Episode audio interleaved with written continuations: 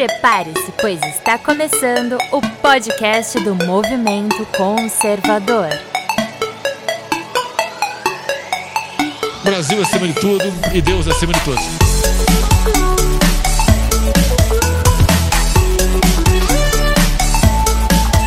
Olá, seja muito bem-vindo ao podcast do Movimento Conservador.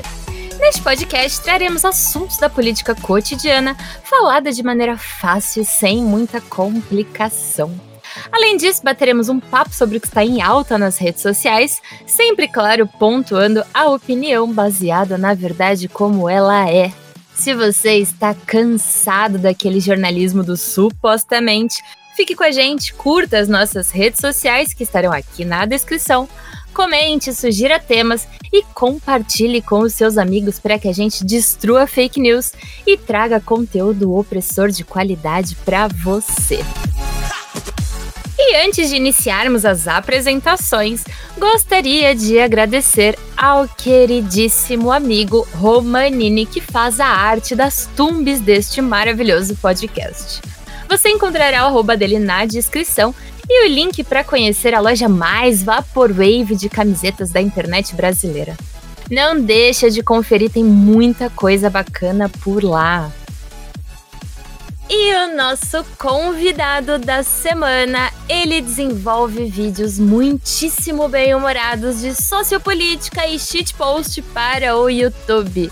Também grava um podcast próprio Inclusive, dá para acompanhar ele ao vivo pela Twitch. Foi citado como um miliciano perigosíssimo da lista do Lobão, e a propósito, se essa lista tem alguma coisa de bom, é porque foi propaganda gratuita e também pela primeira vez ninguém errou o nome dele. Ele também foi citado na CPMI das fake news pelo ex-ator pornô e atual sósia pobre do palhaço do Brasileirinhos. O nosso convidado da semana é Catarsis, ou melhor, Kodak. Quer dizer, Kodhack! Fala Na terceira Code. sempre acerta, né? e aí, pessoal, como é que vocês estão? Mas como assim? Catarses. Ele errou meu nome? O Lilo Como é que é analfabeto desgraçado? Ah, Lilo, ah não! Lilo, cara, não Lilo acredito, é... cara, que droga! Além disso, nós temos a presença dele. Sim, ele voltou. O nosso miliciano que vem diretamente do gabinete do ódio para propagar fake news neste incrível podcast. O terror dos isentões e nosso número um intrigueiro do Twitter, senhor André Petros. Bom dia, boa tarde, boa noite, galera do Gabinete do Ódio, galera Chapéu de Alumínio, tias do Zap, minhas queridas e amadas tias do Zap, vocês são de verdade a revolução deste país, a revolução conservadora que este país precisa. Eu tô dando risada aqui da apresentação do Code Hack. Ninguém acerta meu nome, né, cara? E aí, galera, como é que vocês estão? ah, que comédia, velho. É isso aí, galera. Vamos aí para mais um podcast do Movimento Conservador. E queria agradecer vocês todos aí, ouvintes, e deixar já fazer o jabá aqui no começo, porque no final é capaz de ninguém continuar escutando, porque já vai estar tá todo mundo quase morto aí de tanto é, é, sei lá, dar risada, vamos tentar fazer isso, né? Mas, uh, caso você queira conhecer mais sobre nossos trabalhos aí do Movimento Conservador, acesse o site www.movimentoconservador.com só movimentoconservador.com, não é .com.br não, movimentoconservador.com. Ali você vai saber todos os locais que nós já estamos aqui no nosso estado de São Paulo e também no Brasil e fazer a sua ficha de pré-filiação, né? Porque de, de água a gente não vive, né, gente? A gente sabe que precisa de ajuda da galera para poder expandir os nossos trabalhos, digníssimos trabalhos. É isso aí. Um grande abraço a todos e bora! É isso aí, você vê, né? O cara já fez o jabá dele logo no começo, né? Vocês estão vendo como é que é. E outra coisa, movimento conservador é internacional, né, minha gente? Então nós somos .com. E eu, Tef Ferrari, a psicóloga conservadora, que nas horas vagas adora pentelhar a nova esquerda twitteira, que definitivamente não aguenta pilha. E claro, eu sou a host do seu maravilhoso, incrível podcast. Lembrando que você pode encontrar e seguir os participantes desse podcast conferindo os arrobas que eu deixo aqui na descrição. Então, bora lá, vamos começar o assunto desta semana. Primeiramente, este podcast é o podcast de número 13. E aí, como um podcast de número 13, o melhor assunto que eu e os meninos do movimento chegamos à conclusão que seria é, claro, humor. Porque para falar de 13, minha gente, a gente tem que falar de humor, né? Tem que ser uma coisa bem humorada, né? Porque a gente lembra lá do Nine, né? A gente lembra desse jeito, né, molusco de ser. Então, nós traremos para você um podcast sobre política e humor. Então, sem mais delongas, bora começar este podcast. Então vamos lá, Cord, me conta um pouquinho quem é você, quem não te conhece, não sabe o que está perdendo. O podcast dele é incrível. O canal do YouTube dele é engraçadíssimo. Inclusive, eu recomendo muito o vídeo que o Code Hack está puto porque falaram o nome dele errado na CPM e eu morri de rir. É, cara, eu, a gente faz a transferência pro Alexandre Flauto e fala, ó, você vai falar aqui Coderac, você vai falar Coderac, é o Silvio, né? Você vai falar Coderac, quando, quando falar aqui Coderac, pro rapaz pegar os inscritos do canal dele, né? Porque o, o YouTube ele tem aquela perseguição marota com, com a gente há um bom tempo. Infelizmente, eu, eu comecei meu canal no ano passado com a ideia de bater no moeda, né? Porque eu tava vendo que tinha, tinha muito Laranjovski lá com aquele negócio, ah, moeda Nova Esperança, liberalismo, isso e aquilo. Eu falei, cara, alguém tem que parar esse maluco. Uh, por mais que, que eu meio que estivesse numa bolha social, né, de ver que alguns amigos meus estavam deixando de apoiar o Biruliro para apoiar o, o Amoeba, e aí eu parei pra pensar, não, mano, eu tenho que fazer alguma coisa. E eu fiz um vídeo para tentar zoar ele, né? Porque era muito suspeito certas nuances que o Amoedo tinha, assim, de envolvimento com Jorge Soros, de uh, ter crescido muito rápido nas empresas financeiras, onde o pessoal demora anos e anos, e o cara, pô, em três anos passou de estagiário a chefe de setor. Eu fiquei assim, cara, esse cara tem que ter alguma coisa. Uh, não, é, não é possível que alguém tão sem carisma fosse escolhido para ser candidato a presidente.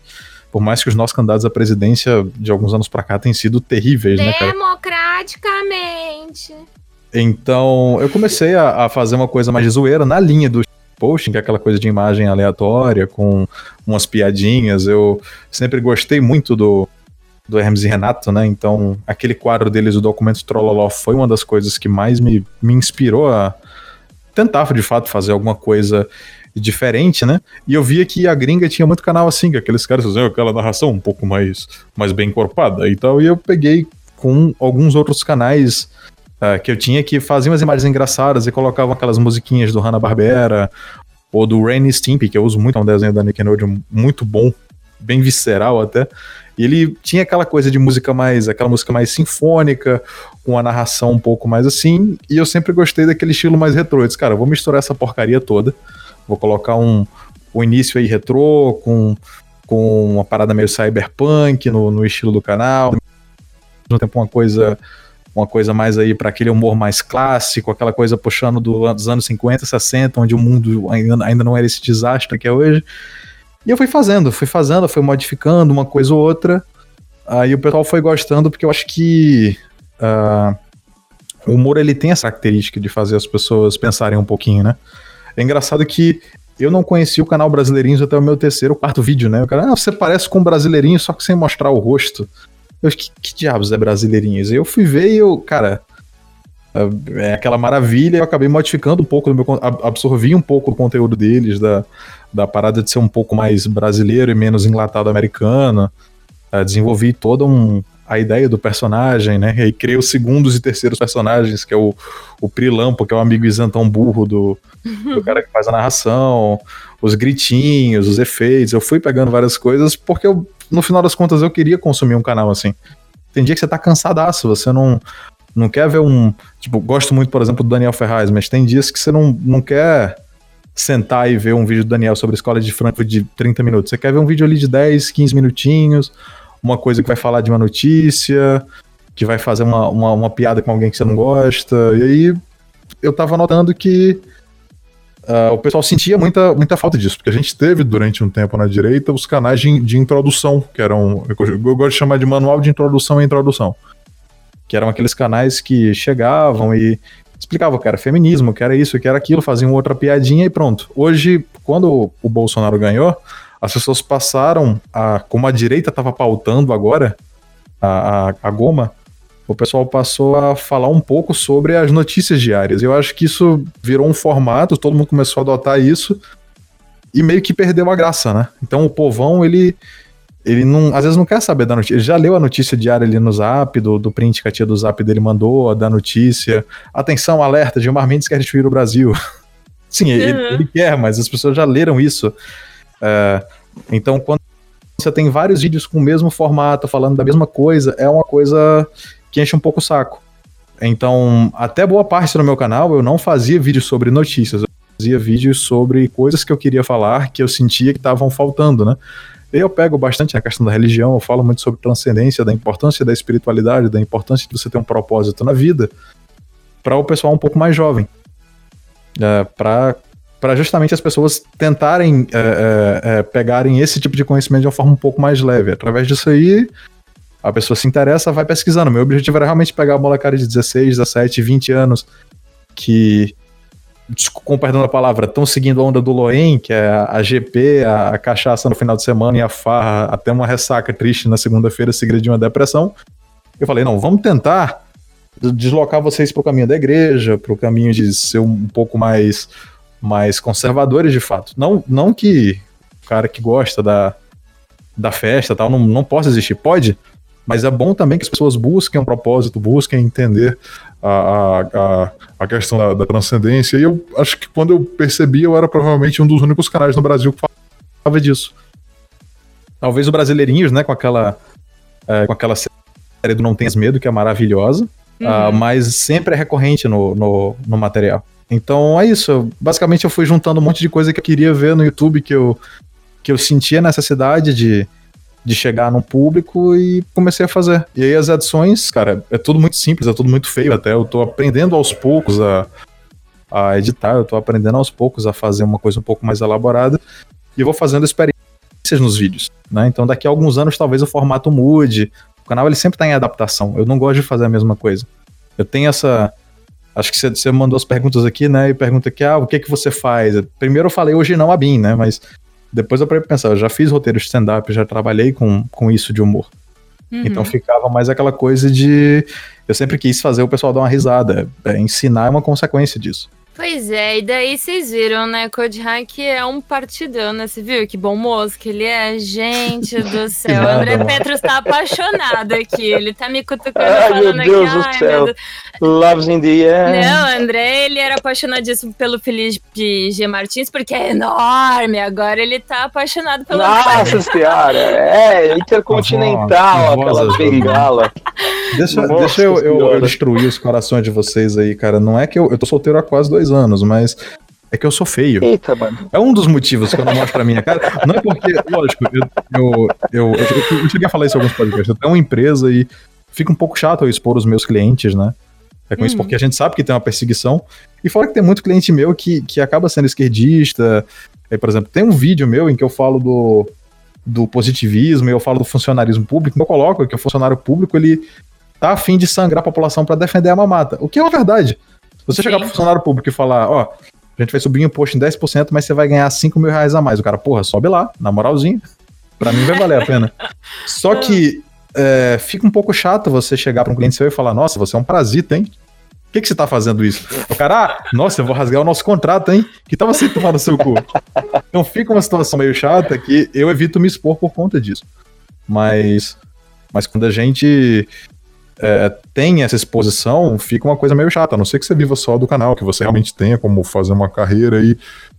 Eu, sinceramente, não quero isso. Se não der certo o canal, se o pessoal enjoar, eu quero voltar para minha vida, ter o meu trabalho. Ok, é, fiz o meu trabalho, ajudei positiva, é, fiz alguma coisa positiva, ajudei algumas pessoas, consegui botar uma molecada ou até um pessoal mais velho no, nos trilhos da parte moral, que eu bato muito nessa parte. Falo muito sobre moralidade. Eu acho que tá faltando um pouco a direita apontar e falar, cara, para de fazer isso que isso é errado.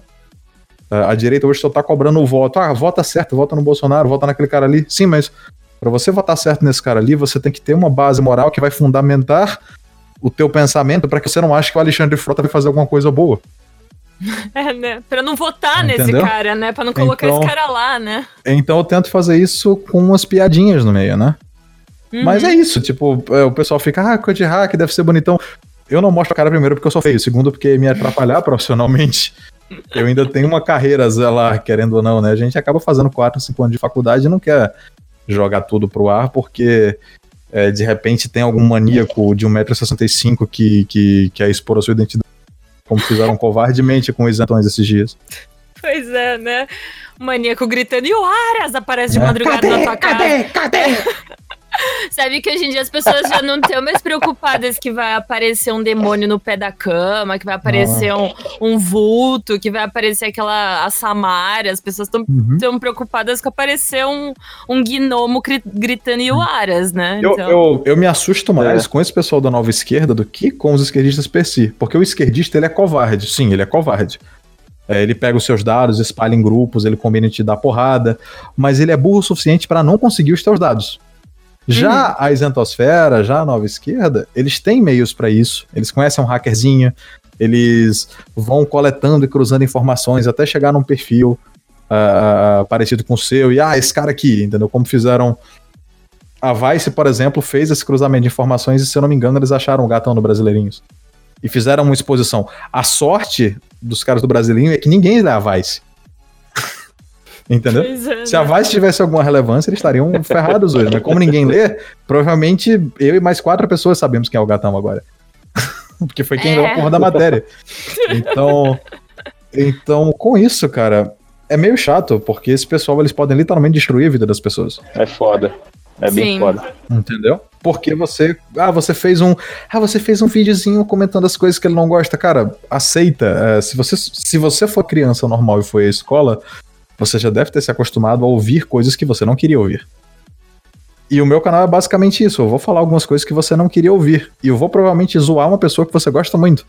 Mas se você tá para escutar e ver a argumentação e ver a piada, você vai ver que ou eu tô muito certo, ou pelo menos peguei um, uma boa coisa e fiz uma piada ali, entendeu? É, então, aqui nesses cenários aí de memes, memes matam, memes machucam as pessoas, né? Porque tá bem bem é, no alto essa bem hype né essa, essa discussão agora né que até então a gente conseguiu há, um tempo atrás postaram que até o próprio Dom Pedro II sofria um pouco com essas confia não né e passava por essas situações aí de memes etc né a gente sabe da, de várias histórias aí, desde o, do, da época do monarquismo no Brasil, uhum. em outros países também. E o jornal faz muito isso hoje, né? A gente lembra da, do Charles Rabot também, que vive disso daí, de fazer charges, etc. E aí, nesse momento agora, aqui do, do, Brasil, né, com essa CPI das fake news, na verdade, a CPI da censura, né, que eu também cheguei a ser citado pelo, pelo mesmo ator pornô uhum. que você nisso daí. O que, que você acha daí? Você acha que existe um limite de humor? Você acha que existe algum momento que precisa parar? Ou que, na verdade, as pessoas têm que ter liberdade de poderem zoar e ser zoada? Como é que você vê isso cara, daí, cara? então, eu acho que você tem que respeitar a religião das pessoas e a palavra de Cristo. Todo o resto, uh, o Pullman fala que todo ser humano, ele não tem o direito de viver a vida inteira sem ser zoado pelo menos uma vez, né? Ninguém tem o direito de passar pela Terra sem, sem ser achincalhado. Nossa, eu vi isso hoje, eu achei incrível. E a verdade é a seguinte, uh, esses caras, eles estão sendo zoados porque eles estão indo contra a ideia da razão. Quando você tem uma opinião muito boba na sua família, né? Ah, eu acho que porcos voam. O que, que a sua tia do Zap vai fazer? Ela vai chegar para você explicar, meu filho, existe a gravidade, e o porco não possui asas nem aerodinâmica, portanto ele não vai zoar, ele não vai voar. Não, ela vai olhar para você e falar: para de ser bobo, menino. Então, a, a, a própria lógica humana tende a achincalhar aquilo que é contra o padrão aceitável. Como nós conservadores temos uma ideia de moralidade, temos uma ideia do que é certo e o que é errado, quando o cara começa a ir além disso, primeiro a gente chama de filha da puta, porque a gente fica indignado. Depois, o grande professor Olavo, que quando eu entrevistei ele com o pessoal do Simulacro, tive a oportunidade de conversar com ele, pedir alguns conselhos sobre o meu canal, e quando eu falei que eu me importava muito mais com a ideia de zoar os caras, ridicularizá-los, do que contrapor os argumentos dele, porque já existem outros canais que o façam. Ele bateu o palmo e falou, mas, mas é isso aí mesmo. Pro Solavo ele falou que o caminho era justamente isso. Você não. Irão aparecer outras pessoas que vão contrapor os argumentos dele, mas a população ela tem um impacto muito maior quando você xinga o Alexandre Frota de, de orangotango semi-analfabeto do que quando vai falar que ele tem a moralidade torta. Sim. Porque isso, isso gera uma série de, de pensamentos na cabeça da população. A sátira, ela leva, de fato, a um senso crítico que, por mais que o indivíduo um pouco mais simples mentalmente, ele não tenha aquele, aquele senso lapidado, ele vai reagir à sátira, à crítica, de uma maneira mais, mais, mais crítica mesmo. Desculpa repetir as uhum, palavras uhum. aqui. Então, muitas vezes o humor é a maneira que você tem de chegar pra tia do Zap e falar que, ah, o Rodrigo Maia é um filha da mãe. Por quê? Ah, porque estão colocando ele como um porco numa mesa aqui com a maçãzinha na boca. E aí, quando você lê a notícia e, junta o estímulo visual com a notícia, você começa a chincalhar o cara. E esse achincalhamento faz com que o deputado, a figura pública, o, o YouTube de 1,65m de um, um que tem um Mustang e acha que é um deus vivo na Terra, eles passem a ser considerados como de fato pessoas normais que eles são, e que eles são passíveis de achincalhamento e até muitas vezes de, de serem cobrados pelas besteiras que eles falam e pelas merdas que eles fazem. Sim. sim. Então o humor ele tem essa característica crítica e eu não acho que exista um, um limite para o humor quando se trata de pessoas, quando se trata de religião, quando se trata de outras coisas relacionadas ao transcendente. Acho que você tem que tomar um certo cuidado porque aí você já pode estar tá mexendo na, na, na seara de engrandecimento do espírito de alguém e esse humor com essa parte pode atrapalhar essa experiência. E quando a gente fala de salvação, espero que as pessoas que estão me escutando aqui sejam cristãs ou até mesmo católicas. A, parte da salvação ela tem que ficar ali no cantinho dela porque a alma de um ser humano é a coisa mais importante que ela tem. Mas falando de seres humanos, de mortais, de pessoas que estão passíveis de fazerem merdas e de serem julgadas por essas merdas, eu acho que o achincalhamento tem que vir. Uhum. Muitas pessoas já, já me xingaram porque eu falo muito rápido, porque, ah, é Paraíba, Kodiak é baiano. O pessoal me zoou muito com isso, porque eu sou da região do Nordeste e tal. Então, eu não vou me importar com isso. É, eu me importo se, se a pessoa uh, ferir a minha integridade, quanto a pessoa moral. Quanto a um indivíduo com a moral lapidada, que sabe o que é certo, que sabe o que é errado. Se alguém me chama de idiota ou me chama de desonesto, aí eu vou ficar puto. Quantas outras coisas, podem me zoar. O, o próprio Lindex do, do simulacro, o pessoal viu a cara dele no CEPAC e aí estão zoando ele de baby da família dinossauro, mas vê se ele fica puto. Mas ele... Mas ele fica muito mais puto se você chegar para ele e chamar ele de desonesto, chamar ele de pessoa Sim, amoral, de chamá-lo de traidor. O problema é que certas pessoas elas constroem uma imagem que eles querem fazer o que, o que quiserem mas as pessoas devem respeitá-lo, porque eu sou um deputado. Cara, isso não quer dizer absolutamente nada. Sim, é isso, isso, isso, quer dizer que você ganha mais dinheiro do que eu. Mas não quer dizer que você seja importante, porque aqui no Brasil nós temos a ideia de que para você ser político, tanto que o Tiririca é, desmistificou isso, né? Para você ser político, você tem que saber escrever e ser semi-letrado. Ninguém é. exige um QI de três dígitos para ser político, ninguém exige um curso é, de formação, ninguém exige que o caso seja. Nem, nem, nem que tenha passado por um curso de formação moral para isso. Então, com, é. com isso, cara, você não pode exigir respeito.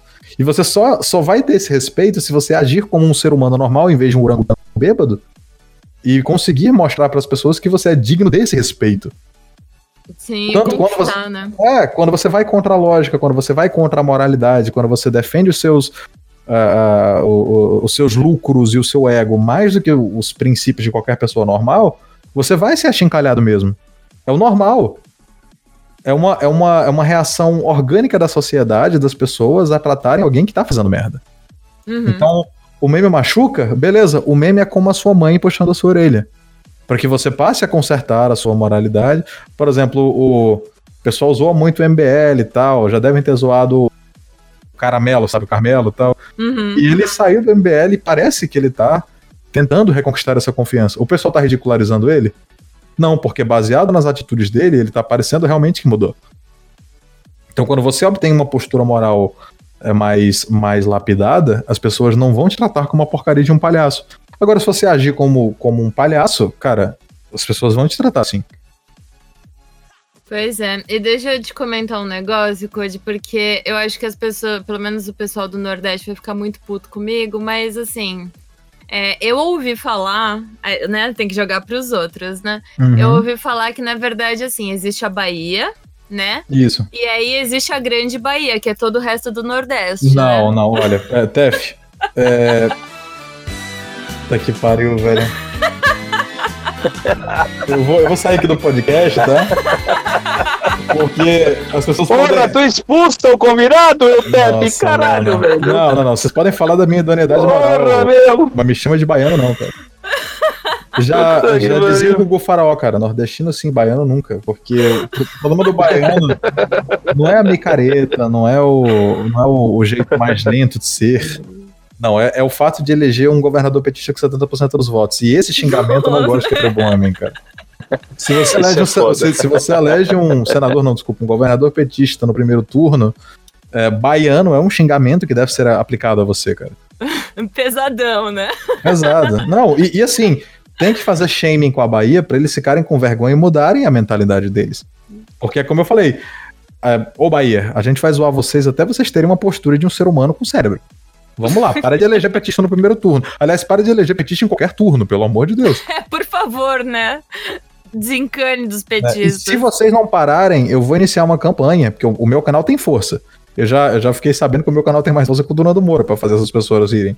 Então, eu vou iniciar uma campanha pra gente transformar a Bahia num arquipélago de pequenas ilhas. A gente vai serrar a Bahia e espalhar a Bahia ali pelo, pelo meio, entre o caminho de Brasil e África, pra vocês deixarem de vacilo. Mas olha, Cody, de algumas coisas que você comentou, queria até levantar um ponto interessante, porque eu comecei a dar uma olhadinha, comecei a ler alguns livros, é porque eu tô super interessada na, na Europa, enfim, principalmente ali na, na Ucrânia e, e na região, né? Aproveita que não vai durar muito, tá? Então, eu, eu- eu estou nesse, nessa coisa mais europeia ultimamente. É, Fala a verdade, você quer um green card, é isso que você quer. Olha, eu aceitaria de bom grado, tá? Mas eu já falei, Então. se, se você quiser ir passear por uns 10 anos e voltar, tá safe, mas a não ser que você goste de, de burcas, eu recomendaria você ficar por aqui. É, então, pois é. É O país muçulmano mais chato que tem é a França. Né? Pois é. Nossa, inclu... Nossa, tem muitos parênteses pra fazer sobre isso, mas eu vou tentar me conter, porque eu sou a, a menina dos parênteses, adoro fazer parênteses. Mas enfim, eu vou, eu vou tentar me conter aqui. Mas enfim, voltando ao humor, né? O que, que acontece? Eu tava dando uma, uma lida que, por exemplo, lá na, na Europa existiu há algum tempo atrás ali a, mas na parte oriental, etc., tinha o quê? Tinha a União Soviética, né? E lá na União Soviética era muito complicado você falar qualquer coisa porque um funcionário infiltrado da KGB que estivesse te perseguindo alguns quarteirões, ele, né, ele sumia com você. Você misteriosamente sumia após passar por, um, por, uma, por uma garagem, né? Então, né, tudo ali era muito complicado, né, as pessoas não tinham absolutamente nenhuma liberdade, porque, né, a União Soviética, liberdade não, não combina. Mas, a- Enquanto isso, mas até depois, né, quando teve a quebra da União Soviética, que teve a Rússia, etc., as coisas ainda, eles tinham um passado complicado, né, e nesse passado complicado, eles começaram a pensar a forma como eles iam se comunicar com a população justamente através de sátiras, através de ironias, né, através da- das paródias e do humor. Então você comentou que também o humor é uma forma de você trazer. Claro que não foi nesse sentido, você falou, né, na verdade, pra gente conseguir. Ah, trazer de uma forma mais branda, né? De uma forma mais palpável, de repente, porque é muito mais fácil a gente tratar com humor alguma coisa do que ficar com aqueles termos técnicos e aquela coisa muito rebuscada, né? Você dá uma zoeira, já, já dá pra entender o recado. exato. Mas ali também naquela situação, às vezes quando é muito complicado você conseguir falar por causa de um governo opressor, né? Essas ditaduras que os comunistas adoram aqui na América Latina, as pessoas têm mais é que tratar com humor, né? E o humor, de repente, é a fuga destes indivíduos para eles não, não, não sofrerem alguma coisa, né? Alguma, alguma violência ou alguma censura, né? E daí, falando em censura, eu. A gente gravou, acho que o Petro estava também, estava, né, no podcast com o Smith Reis. E a gente gravou esse podcast e a gente comentou bastante sobre censura, né? O que que. Como é que ele tava interagindo com as redes sociais, o que que aconteceu, não sei o que. E aí ele até comentou que teve um vídeo uh, que foi sobre os antifas machucando uns idosos, batendo uma idosa, e ele falou, pô se eu visse um negócio desse, eu daria um pontapé. E aí o que, que aconteceu? Tomou-lhe um bloco. Por quê? Porque ali era um discurso de ódio, né? Eu uhum. imagino que para você, né, que faz humor e, e às vezes trata os teus conteúdos com um pouco de ironia, deva ter um pouco de cuidado a mais ou não. Você já foi censurado, você tem que ter esse cuidado, né? Eu, eu vejo que você uhum. fala bastante em bonoro, né? Ali para não, não sofrer umas desmonetizações. Comenta aí, Code. então, quanto à desmonetização, é, ela já é assim: a desmonetização é como a morte, você sabe que ela vai vir. Você não, não tem de, ah, eu vou tentar. Eu tenho uma média de a cada cinco vídeos que eu lanço, eu monetizo um ou dois. Uh, e eu já consigo. E essa monetização vem depois de três ou quatro dias, quando o vídeo já pegou umas 25, 30 mil views. Então, eu não ganho nada com o canal. O, pra isso tem um apoia-se, pra isso tem outras maneiras que o pessoal pode querer me ajudar e tal. O cara às vezes entra em contato por e-mail, diz, ah, manda um PicPay aí, qual, qual o teu PayPal, te doar aqui na Twitch. Beleza, é, tem isso aí, ok, bacana. Mas o YouTube mesmo, ele já tem uma censura natural, só que existe a censura de eu vou ferrar teu canal e a censura do você não vai ganhar dinheiro. Enquanto eu tô na censura do você não vai ganhar dinheiro, eu tô muito bem. Porque a censura do vamos ferrar o teu canal era muito pior. Então, quando você coloca, indiferente ao vídeo ser monetizado ou não, lógico que se você usa Bolsonaro na tag, dificilmente ele vai monetizar, mas se uhum. você coloca, sei lá, governo Bolsonaro, as melhorias do governo Bolsonaro, Beleza. Aí é, você tem lá melhorias e Bolsonaro no mesmo negócio, eles vão te tirar, já, enfim. O vídeo, além de ele ser desmonetizado, ele não vai ser jogado nem pro teu público normal. Eu sofro muito isso com o meu canal.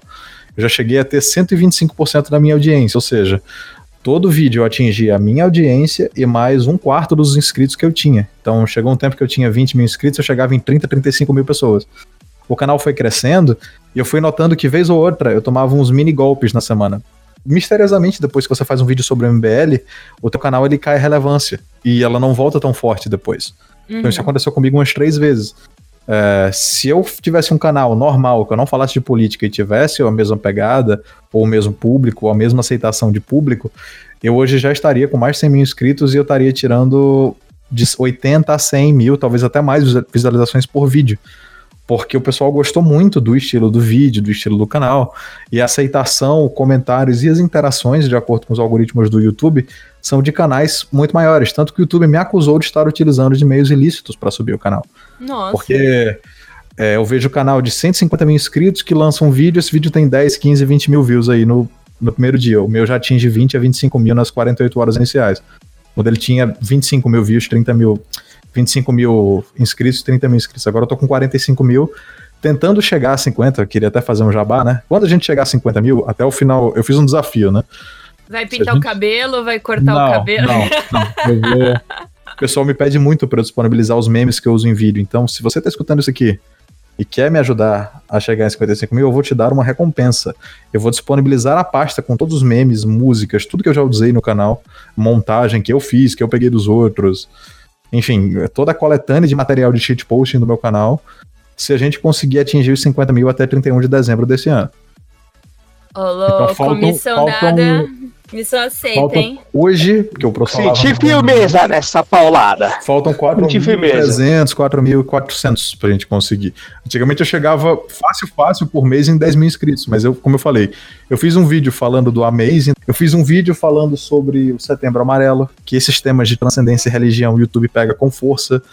Então, meu canal tava muito bem obrigado, e do nada, assim, eu perdi 50% da audiência de uma semana para outra sem saber o porquê. É. E aí eu recebo um monte de gente no Twitter. Cara, o YouTube me descreveu seu canal. É, quando eu fui ver, teu, teu canal já tinha quatro vídeos novos e o YouTube não me mandou a notificação de nenhum. Então, a censura ela sempre vai existir. Só que o que a gente tenta fazer é, é trabalhar com a menor censura dentro da censura. Por isso que eu falei, em vez de falar as melhorias do governo Biruliro, eu falo o win-win do Bonoro, uh, sei lá, o win-win do Bonoro da, da chafurdação. Ou então, hoje a lacração não venceu. Biruliro uhum. ao campeão, uma coisa assim. Que o algoritmo vai ver esse negócio e falar, que merda é essa? E ele deixa passar, entendeu? E se eu for pego na censura, vai ser quando a gorda de cabelo azul que presta atenção nos vídeos, depois de 48 horas do vídeo, que ele já vai ter pego muita view, falar assim: ah, esse aí não cresce mais não. Mas aí, gorda, eu já cheguei em 30 mil pessoas. Você se fudeu. Eu já passei a mensagem pra frente. O pessoal já baixou o vídeo e já colocou no WhatsApp. Se fudeu. Entendeu? Então, assim, é um cabo de guerra gigantesco que você tem que, de fato, tomar certas precauções. Você tem que evitar falar certas coisas. E eu acabo estimulando muito a minha criatividade para isso. Eu fiz um vídeo pro Benê, o Benê Barbosa tinha prometido fazer um vídeo para ele e tal, que ele gostou do vídeo que eu fiz pro Abraham Van Traub e tal. E, inclusive, esse vídeo, como eu falei de armas, o YouTube é, não recomendou nem pros meus inscritos. Até hoje, esse vídeo acho que não chegou nem a 25 mil. E o do Van Traub que eu fiz chegou a 45 mil, sabe? E na época eu tinha uns 30 mil inscritos, então ele foi bem além do meu número de, de visualizações normais e do meu número de inscritos também. Porque, querendo ou não, a educação, o início da educação não é um tema tão perigoso para eles. Mas o nome do vídeo era Em Defesa da Sua Defesa. Durante o, o vídeo, eu fiz um malabarismo gigantesco, um malabarismo. Uh, não vou chamar de malabarismo retórico, porque aí eu já ia estar tá caindo na, nas esferas dos youtubers baixinhos. Uh, eu fiz um malabarismo gramatical para não utilizar o termo arma de fogo. Então eu utilizei cancelador de CPF, deitador uhum. de vagabundo, enfim. Eu fiz uma lista de uns 20 termos que eu utilizei num vídeo de 15 minutos para falar sobre armamento civil. E o YouTube, cara, eu não sei como, não sei se foi censura manual, mas o primeiro dia dele foi ótimo. cheguei a 15, 16 mil views no primeiro dia, o que é uma média normal, às vezes. Eu vou dar isso aí. Do segundo em diante, na censura manual, ele demorou meses. Eu acho que ele não, ele não recomendava nem esse vídeo como aqueles quando a pessoa tá no meu canal e aparece. Você também pode gostar de, desse vídeo do canal. Acho que ele não recomenda nem para isso. Uhum. E, e o Benê retweetou esse vídeo. Eu fiz um esforço para tentar divulgar, mas a verdade é que o Twitter ele dá assim duas, três, cinco mil views ali no vídeo, mas o que faz o YouTube jogar o vídeo para frente é o número de likes e comentários ele recomenda para outras pessoas, tanto inscritos seus quanto não inscritos seus. E quando eles têm o controle dessa plataforma, você fica preso dentro do, do, do teu negócio, você fica preso dentro do teu canal. Por, que você vê, por isso que você vê uns canais de um milhão de inscritos tirando 100 mil, 150 mil views. Porque o YouTube faz questão de prender, e esse público do cara é o público que realmente vai até o canal dele e vai assistir. Indiferente o YouTube tá lá entregando ou não notificação. Então a censura é, é gigantesca. Isso aí a gente, a gente não. O conservador ele sofre muita censura. Por Sim. isso que é importante você ter o um grupo de WhatsApp para disseminar. Por isso que é importante você falar com o pessoal. Gente, sigam a gente no Twitter. Por quê? Porque quando você tem o, o Twitter do, do, do meu canal, é, eu lanço lá o vídeo e a possibilidade da pessoa que não recebeu a notificação ser notificada pelo Twitter, ou pelo Facebook, ou pelo Instagram, se ela me segue em todas as redes, é muito maior. Então ela vai uhum. receber o vídeo, ela vai poder, durante 10, 15 minutos, dar uma risada comigo tentando não, não receber mais censura do YouTube e ao mesmo tempo imitar o Hermes e Renato, entendeu? Uhum. E é engraçado, né? Porque, por exemplo, quando alguns youtubers com estatura abaixo da média normal masculina eles estavam ali começando a sofrer um pouco mais de censura. E eu não tô falando de um, não, tô falando de dois, tá? Tem um que ele faz ilustrações criativas de coisas. Sim, sim. Né? De coisas que eram políticas e passaram eu vou, eu, a se eu vou aqui chamar, nazistas. Eu vou chamar aqui o Bolsonaro de nazista, mas vou falar que é caça fantasmas, mas não, não deixa de seguir meu canal, não, tá? É, então, né? É. Esse pessoalzinho aí, quando começou a sofrer essas, né, vamos dizer, esses boicotes, né? Essa... Uhum. Na verdade, não são boicotes, né? Na verdade, as pessoas que não se interessam, né? Não tem nada a ver com boicote, né? É só, é só uma questão de, assim, o alcance depende da perspectiva e do que você tá querendo assim, enxergar, ó, vamos, né? vamos, vamos, vamos, vamos ser bem sinceros existem dois fatores no YouTube. Um deles é o desinteresse. Por mais uhum. que você tenha um alcance reduzido, você pode se esforçar. Tipo, você tem um. Você tem um. Um, um Twitter com 300 mil seguidores, um Facebook ali com um milhão, sei lá, o YouTube. Você tem como fazer o teu vídeo acuar e chegar em muita gente. Eu consigo fazer isso. Eu tenho ponto de divulgação, o pessoal me ajudar a divulgar. E eu consigo, mesmo com o YouTube me ferrando de uma forma relativamente alta, eu consigo chegar a um número de pessoas até muito bom. 60%, 70% da minha audiência, que é uma média muito boa para um canal de direita, entendeu? Sim, sim. Mas uh, o que a gente tem que manter em mente é que o seu público, se ele se desagrada, aí você vai ter menos da metade da audiência que você teria já com a censura. Sim. Então esse cara que você tá falando, esses caras aí, o, o número de já eram de fato censurados. Porque o cara no canal de um milhão, o normal é ele tirar 700, 800 mil views por vídeo, às vezes um milhão por vídeo, porque o algoritmo ele sempre espalha para pessoas que não conhecem. Então, inclusive, deixando claro, é, tinha um tempo que eu chegava a ter 10 mil inscritos por mês. Durante uns dois meses, quando eu estourei, depois ficou em 5, 6 mil por mês. Eu cheguei a ganhar isso aí de inscrito. Hoje, o, se eu chego em, sozinho, se ninguém me ajudar a divulgar, se ninguém recomendar o vídeo, se eu chegar a 50 pessoas se inscrevendo no canal é muito. Porque o YouTube Nossa. ele travou. Depois da acusação de bot, eles travam a, a sua recomendação. Então a minha recomendação hoje é inteiramente orgânica. Só chega no meu canal quem de fato alguém postou o link e fala: se inscreve no canal desse filho da mãe aqui que ele é bom. Uhum. O YouTube mesmo, ele não joga mais o meu. Então, e é engraçado, né, que hoje até o que eu tava comentando, esse povo aí, eles começaram a ser desmonetizados, eles começaram a, a uhum. sofrer aí na, no ambiente do YouTube. E aí, por incrível que pareça, né, por sei lá, um intermédio que não foi lá muito divino, eles começaram a, a dar umas isentadas por aí. Né? E aí começou e aí, a monetizar. Pois é, come... não é muito, muita coisa. Assim, não estou é estranho, é falando é estranho, nada, é né? É só, é, só, é só uma suposição. É, eu tô, tô jogando aí pro nosso ouvinte pensar, refletir, uhum. né? Assim, a, a, a, questão do, do, discurso, quando você nota que os discursos tendem a se. E agora eu vou falar que nem um esquerdista safado, não um canhoto safado, mas beleza. Quando o, o discurso ele tende a se desradicalizar, é lógico que, como esse pessoal sofre de fato uma censura manual, eles vão dizer: Fulaninho tá pegando mais leve, Fulaninho tá, pe... Fulaninho tá falando mal do Bolsonaro. De repente, ele pode convencer outras pessoas de direita a não apoiarem o Bolsonaro e isso pode favorecer a nossa maravilhosa esperança de um dia colocar o corno do Amoedo no poder. Vamos começar a espalhar mais esse cara, vamos começar a monetizar esse cara para ele se sentir mais mais compelido a fazer mais vídeos. Uhum. O negócio é que o próprio público do cara, mesmo com o YouTube descensurando o canal dele, porque esse nosso amigo pequenininho, alguns vídeos dele falando sobre política voltaram a ir pro em alta, e mesmo assim não conseguem tirar 400, 500 mil views, que é uma fração razoável do canal dele. Então por que que não foi? Porque o próprio público parou de ver. Então não adianta o cara ir pro em alta se não tem gente que quer assistir.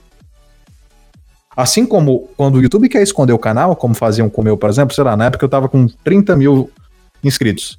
30 mil não, talvez 37. Eu lembro que a crise aconteceu de, de baixar o número assim de forma bizarra de eu parar de ganhar inscrito totalmente foi quando veio a acusação de bot, eu tinha 36.500. É, uhum. É, eu tirava uma média de 32 a 35 mil por semana. Mesmo com o YouTube me ferrando. Porque do Twitter 30% da minha audiência, do WhatsApp mais uns 15%, do Facebook mais uns 15% e o YouTube ficava com 30% ali. Ou seja, o pessoal gostava tanto do meu canal que um grupo de pessoas que já conhecia o meu canal tinha um grupo de WhatsApp, ó, oh, saiu o vídeo novo do Code aqui, jogava o vídeo e todo, todo mundo assistia. Então esse compartilhamento orgânico, ele conseguia sair para cima da censura do YouTube. Sim. Ele conseguia de fato chegar em certos pontos. Embora 50%, 50%, 30% do público viesse do YouTube e o YouTube ainda recomendasse para mais pessoas, porque é uma questão do próprio algoritmo, né? Como tá dando muita view externa, isso quer dizer que o canal é bom, tá trazendo gente para dentro do YouTube, vamos recomendar ele. Quando você com a fonte, às vezes eu acho até que eles diminuem o número de views bruto, porque é, eu já vi gente falando que, tipo, os vídeos eles têm o mesmo número de comentários e o mesmo número de likes, mas ainda assim um número inferior de views. Então talvez eu esteja continuando nessas 25, 30, 50 mil views e eles estão diminuindo para querer desestimular o produtor. Enfim, a censura sempre vai existir e um, eu recomendo para quem vai fazer. E sim, o YouTube precisa de mais canais de humor, precisa de mais pessoas com, com uma linguagem um pouco mais leve. É, não se desespere quanto a isso, porque se você é bom, faz um Twitter que o pessoal vai te reconhecer, você vai conseguir fidelizar um público, aí o pessoal vai te ajudar a crescer. Tipo, eu tava com 38 mil, tava fudido do Lilo, ajudou na campanha para chegar nos 50 mil, pegou 41. Aí depois o Mauro Fagundes, um abraço, Mauro. Mauro é o Antina do Moura, tá crescendo muito ele. E ele, ele é nordestino de verdade, ele não precisa ficar fingindo que é, entendeu? Uhum. Uh, e aí veio pro Solavo também, então eu, eu tô vendo que o pessoal tá vendo que eu tô tomando esse Shadowban do YouTube e eles não, o canal do maluco vai crescer. Assim como aconteceu com brasileirinhos. Brasileirinhos, o YouTube cortou a, a tomada deles quando eles estavam com 70 mil. Brasileirinhos passou meses sem sair dos 70 mil. E aí o que foi que eles fizeram? O pessoal entrou no Twitter com a campanha e eles chegaram a 100 mil. Então, vai ser na raça mesmo. Vocês não vão conseguir calar as pessoas. Porque o conteúdo bom, o conteúdo engraçado, ele sempre vai ser mais atrativo do que um, um cara baixinho se gabando por ter um carro caro. É, né? Pois é. E aí, por exemplo, onde que você acha que foi essa virada sabe? Essa virada do humor na política. Porque a gente tinha ali no começo o André Guedes, que, olha, eu vou, vou ser bem sincero, eu assisti o André Guedes. Depois, Sim. quando começou enquanto, a, Enquanto você né? tá com a verdade, enquanto você tá no lado da razão e da verdade, compram a sua. Elas te ajudam. Mas antes do André Guedes, a gente teve um cara que eu gosto muito, que é o Alba. Ah, sim, sim. Uh, a gente teve o Alba, teve o, o o Hipócritas, que hoje acho que eles estão meio parados, mas eles gostam de MBL, então não vamos falar muito com ele, mas, mas teve o Alba, teve, sei lá, o Alba, acho que o Deadpool hoje faz um trabalho parecido também. Tem o Arkman, que é um amigo meu que ele começou a fazer vídeos na linha de shitpost também, eu tô ajudando ele a desenvolver um trabalho próprio. Uh, enfim, tem poucas pessoas que fazem uma coisa mais relacionada com humor, mas o Brasileirinhos, lógico, também, mas, eu, mas eu, eu, acho que o Brasileirinhos não é querendo ser pau na, na lomba, mas os caras já chegaram num nível que é uma questão de tempo para eles atingirem 500, 600 mil, 700 mil seguidores. É uma, essa é uma questão deles chegarem em mais pessoas. Porque depois dos 100 mil, mesmo com o YouTube travando, eles já estão em 120. E eles vão crescer. É, isso é. Vai chegar um tempo que o apoio deles vai garantir para eles um salário para fazer só vídeo, os caras podem alugar um apartamento perto do outro e produzir material todos os dias. E se eles fizerem isso, em um ano, dois anos, eles vão estar com 500 mil inscritos. E eles podem ser, de fato, um divisor de águas. Então, eu prefiro falar do pessoal pequeno que está tentando batalhar ainda para chegar nesse ponto. Então, existem sim canais pequenos que talvez não tenham muito reconhecimento, que têm um compromisso em humor, em fazer o pessoal dar uma risadinha. Mas os grandes mesmo são brasileirinhos hoje com mais de 100 mil, o Alba, que está com quase 300 mil, Uh, o André Gado, ele é surfista, então eu vou tirar ele da jogada. Tem o Hipócritas. Uh, tem, tem pessoal bacana e competente fazendo o negócio. Precis, uhum. Precisamos de mais gente, lógico. É, é muito bom que é, as pessoas elas tenham entretenimento na, na base, é, na base é, sociocultural ou cosmológica delas, entendeu? Eu gostaria muito de ver um, um programa de TV tão engraçado quanto, quanto outros programas que eu vejo no Comedy Central, com uma temática mais conservadora, entendeu? Eu gostaria de ter um show de paco conservador. Eu gostaria de ter outras vertentes, mas para isso você tem que ter pessoas com coragem para iniciar o projeto e outras pessoas com coragem para divulgar o projeto, para que o negócio se pague e assim você vai crescer. Então, se você está me ouvindo aqui, você quer criar um projeto de direita com humor, um canal que seja só a sua voz, um canal de animação, vai fazendo. É, tem gente disposta a ajudar você. Tem gente disposta a comprar a tua ideia. Mas você tem que insistir um pouco, porque a censura vai ser muito braba no começo. É, muito bravo. Muito bravo. E eu vejo muito isso daí, cara, também. É, eu vejo assim, poucas, poucas pessoas também de poder aquisitivo significativo, uhum. com intenção, com intenções boas realmente de poder investir nessa galera. O que tem mais, assim, realmente é, é a gente, é povão é... que confia naquilo ali, que tá vendo a censura acontecer. Vai da van, e vai da fala, van. não pode, cara. O velho da van, esse cara abre, é. Abre a orelha. Tô discutindo isso agora, velho. O senhor patrocina a Rádio Gaúcha, pra eles ficarem fazendo charge ridicularizando o senhor. Quando você poderia chegar aí para os canais de direita, eu, eu, sei que é chato, mas você tem assessores para isso. Mandar um e-mail aí é. para contato arroba codehack arroba, né, contato barra Contato underline Codhack barra Jamil. Não, tô inventando. eu, tô, eu tô inventando. o nome do Codhack. Ah, analfabeto, caralho. Não. Eu tô, eu tô inventando aqui, porque eu. Até tentei ter e-mail de contato, mas não funcionou muito, não. O pessoal ficava então, mandando tudo bem, ó. O velho dava, ó. A minha agência é 295. Uhum. Pode mandar pra mim, tá? O velho da van tem assessores para fazer isso e ele queria, sei lá, devia procurar os caras e, ô meu filho, eu quero fazer aqui uma campanha. Cara, vocês acham que, que o Brasileirinhos cobraria rios de dinheiro para fazer uma campanha para ajud ajudar, não, né? Mas pra fazer propaganda pra van, para colocar um. No meio do programa deles de 20 minutos, um, uma chamada pra van de 30 segundos?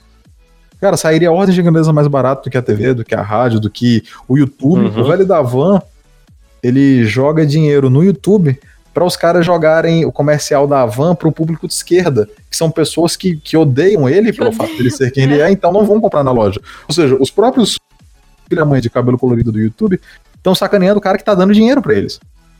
Então, uhum. isso é um sinal para você parar de investir nessas porcarias e procurar as pessoas de fato. Procurar os canais grandes ou pequenos, ou. É, já passou da, da hora do Brasil ter umas networks que não sejam mais canhotas e tal. Ou de, sei lá, é, procura o Movimento Brasil Conservador, procura o. Uh, procura o, o, Não, talvez não o movimento, mas outros canais, e ó, vamos, vamos fechar aqui um mês aqui fazendo comercial da Van em todo vídeo, uma cinetinha aqui de 40, 50 segundos, eu dou 5 pau para vocês. Pô, tem muito canal que ficaria felizão com isso. Uhum. Que, que tiraria a monetização dos vídeos do YouTube para viver só de outra coisa, e isso desprejudicaria o canal em muitas coisas, entendeu? O canal poderia falar numa linguagem um pouco mais mais, mais clara, sem ter tanto medo de censura, porque ele já ia estar tá sendo financiado por alguém, entendeu? Uhum. As coisas poderiam começar a dar é, certo. O único cara que eu vejo hoje. O único cara que eu vejo hoje mesmo, assim, tem, tem essa intenção, cara, que tá, tá investindo aí o que pode para conseguir uhum. a, a direita realmente se estruturar, é o Otávio Facuri, velho. Sim. É só o cara, eu não vejo outro. Ele é tudo que ele é conhecido aí no nosso meio, ele é como o George Soros da direita, tá uhum. ligado?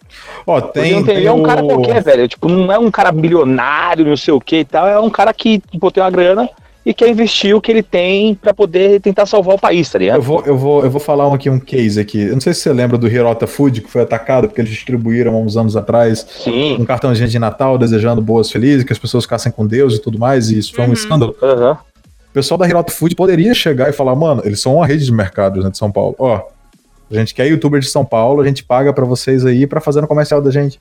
Porque qual, qual cara que pega o, o pessoal do Vista Pátria, por exemplo, que foca no público São Paulo e Rio de Janeiro?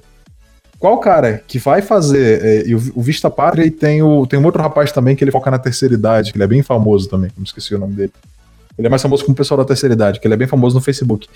Por que, que essas pessoas não chegam aí e falam, ó, é, loja Van, Hirota Food, tal supermercado? Eles têm a nossa visão. Eles valorizam Cristo, eles uhum. valorizam o respeito à família e tal. Você acha que essas pessoas elas não vão realmente passar a comprar lá? Claro que vão. Então é um marketing que funciona. Velho da van acorda, cara. Para de dar dinheiro na mão de, de gente que, que, que o pai foi comprar derby e não voltou mais, cara. Bota dinheiro na nossa mão porque o seu público tá com a gente. É, outro, outro também é o dono da Centauro, que investiu dinheiro no Bolsonaro, tal, não sei sim, na campanha dele, sei lá, tal. O dono, o, dono, é o dono da Centauro, pra você ter uma ideia, como ele literalmente fez uma aposta que ganhou. Centauro é uma das marcas que mais é, que mais tá crescendo agora, e se eu não me engano, eles vão abrir agora a capital no mercado vai ser que nem a Magazine Luiza, vai aumentar 300% o negócio. É. Porque o brasileiro quer investir na empresa nacional para que ele abra novas empresas pelo país. Então a, a dona Maria votou no Bolsonaro, ela vai se beneficiar porque o filho dela vai poder entregar currículo na Centauro que vai abrir na esquina da casa dela, ou no shopping ali da, do final da rua. Uhum. Entendeu, cara? É, é, é foda isso, mas enfim, empresários do Brasil acordem. Parem de, de, ter medo. A gente sabe que o, o Alan, o super gengivão, ele não é tão simpático, não é tão bonito, mas se você entregar um negócio na mão daquele cara, ele sabe vender. Se você entregar na, na mão do pessoal certo, eles vão saber vender, porque o público conservador, ele é público consumidor. E ele tem ódio de consumir essas paradas aí que, que faz comercial lacrador LGBT, mas ele não tem muitas opções. Porque como é que a pessoa vai saber qual empresa é lacradora, qual empresa não é? Só vai saber se você anunciar no local certo. E qual que foi o, na sua opinião aí, meu querido Code Hack? Qual foi, de repente, aí o momento dessa grande virada aí para poder misturar, né, o, humor? Deixa eu resumir para você, foi o Biro. Foi o Biro, né? Verdade. Tiozão. Quando o próprio cara chega lá e começa a zoar o. É, o tiozão da parada. Por isso que o, os humoristas têm ódio. Por isso que o o Gentile, ele tá começando a ficar puto com o Biro, aquele, aquele outro lá que pegou briga com o Dex, o, o que é corno, Maurício Meirelles pegou... O que é corno? é, e Frodo! Porque quando, quando esses caras percebem que o cara vai dar uma entrevista coletiva e eles vão um jornalista ao vivaço e todas as tias do Zap amam o cara, e o cara passa horas tentando fazer um texto para não ofender ninguém e nem todo mundo na plateia bate palma, o cara fica puto. Se o cara Sim. pensa, o filho da puta, além de político, é engraçado.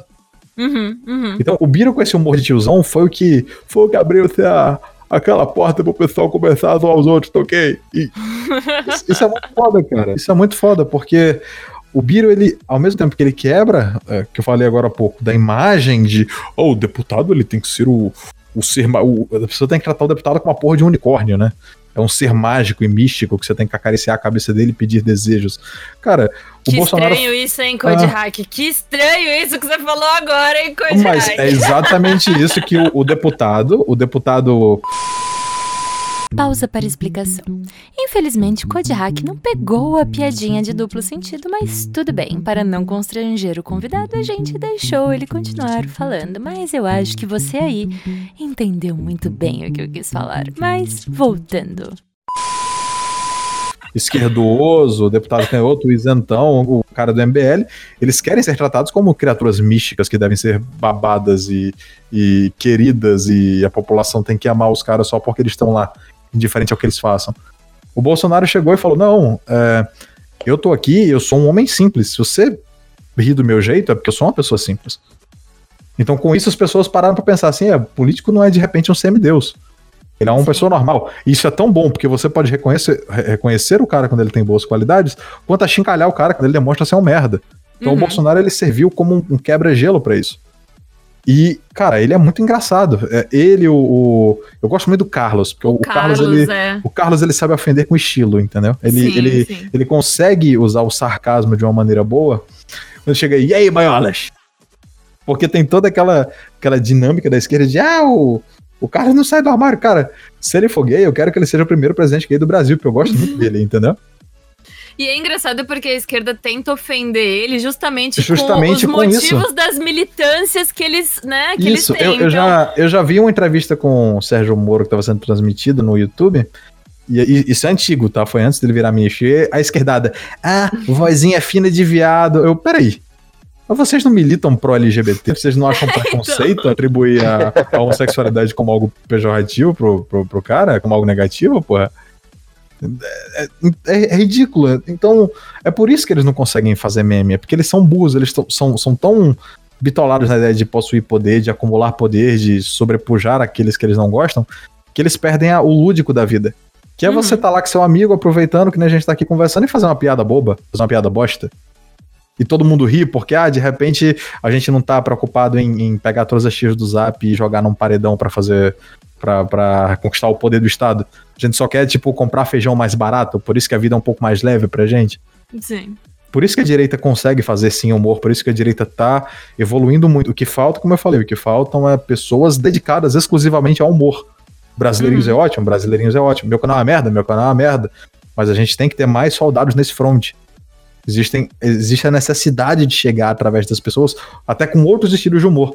O Mauro Fagundes, ele tá tratando o humor com notícia, inclusive eu esqueci de falar dele, me desculpa, Mauro, mas ele tá tratando o humor com, com notícia de uma forma bem interessante, porque ele tá pegando aquele jeito mais, mais, mais nordestinão da massa e trazendo notícias de política nacional, e isso é muito bom para disseminar entre o pessoal mais velho. Então, seguinte, Code, a gente sabe que os haters, eles são, né, o preço da fama. Então eu fico imaginando que você aí com teus inscritos, né, com teu canal crescendo, o que que tem sempre depois daquele vídeo, né, daquela publicação sua, daquela opinião uh, sem muitas grandes intenções, sempre vem aquele desgraçado hater, analfabeto no geral, porque eles gostam de falar com certeza tudo junto e com S, né? Aí chega aquele cara falando, ah, marcou de hike, que basta que você tá fazendo, que merda que você falou, não sei o quê, dividindo a direita, dividindo a direita. Fica aquele povo enchendo a porra do nosso saco, né? E daí, me conte como que é lidar com estes haters? Como é que é lidar com o politicamente correto, fiscal de piada? Olha, assim, eu eu estaria sendo muito pau na, na lomba se eu falasse que isso acontece muito. Não acontece muito. Uh, a cada vídeo vem dois, três caras só. Depois que o professor Olavo me indicou, aí veio o pessoal que é hater do Olavo e o pessoal que é lover do Nando, né? Que ele terraplanista, fala, ah, terraplanista! Ah, o professor Olavo te indicou e o, o, o Nando tá sofrendo ataques e o Olavo tá... Cara, é impressionante isso, porque vários caras fizeram vídeos criticando o Nando. Vários. de uma menininha toda fofinha, de uns 15 anos, até uns marmanjos, velhão, e ah, não, direita, tá, tá, tá, beleza. É, o cara ele resolve implicar logo com o meu vídeo. que é um, é um vídeo de compilado de. É, é, tudo que ele não gosta. É um cara do Twitter que faz compilado de meme que, zoando a cara dele. Uma boa parte, outros não, mas. E tem uma narrativa mais, mais engraçadinha, mais.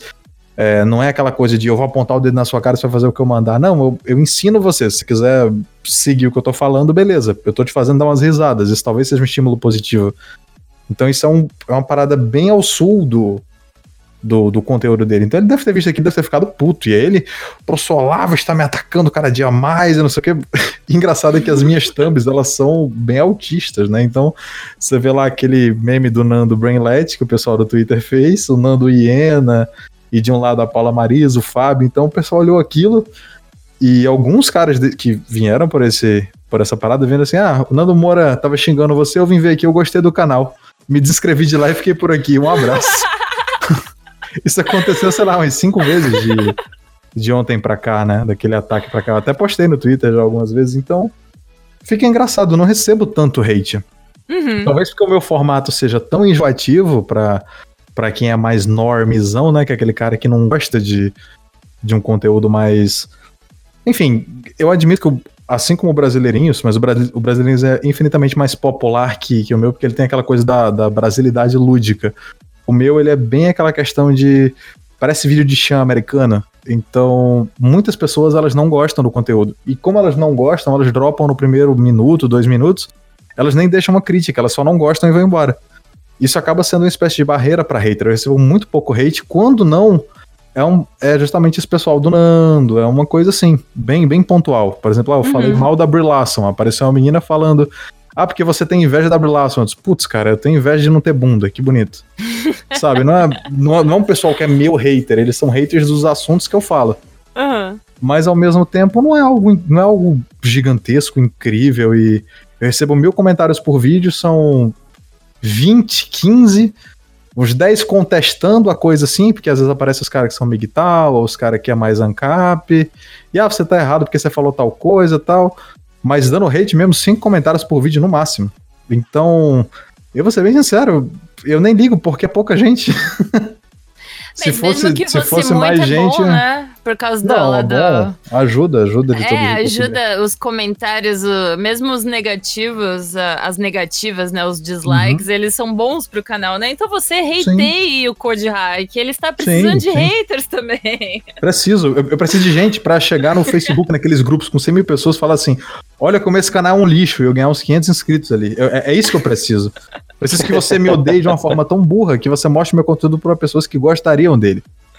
A gente Entendeu? tá num nível, né? O pessoal aqui da direita do, do vapor, né? O uhum. pessoal já não quer mais que a gente que, que o Olavo de Carvalho nos retweet. A gente não quer mais que não, alguém eu, eu grande. Quero, eu assim... quero, eu quero. Ah, não, a gente quer, claro, professor, por favor. Ó, Code Hack, você já retweetou ele uma vez, já falou, então retweeta agora de novo, tá? Ajuda, ajuda o movimento. Uhum. Mas a gente agora tá querendo que os haters façam, porque. Ó, o, né? o, Olavo já, já publicou a entrevista que, que eu fiz com ele no canal dele. Eu, assim, eu tô esperando isso acontecer. O dia que isso acontecer, eu zerei a vida, porque eu, eu já. O Ventral já trocou ideia comigo, já aconteceram várias coisas legais na, na curta história do meu canal. Mas com certeza que eu acharia mais foda seria que o Professor Olavo me hackeasse.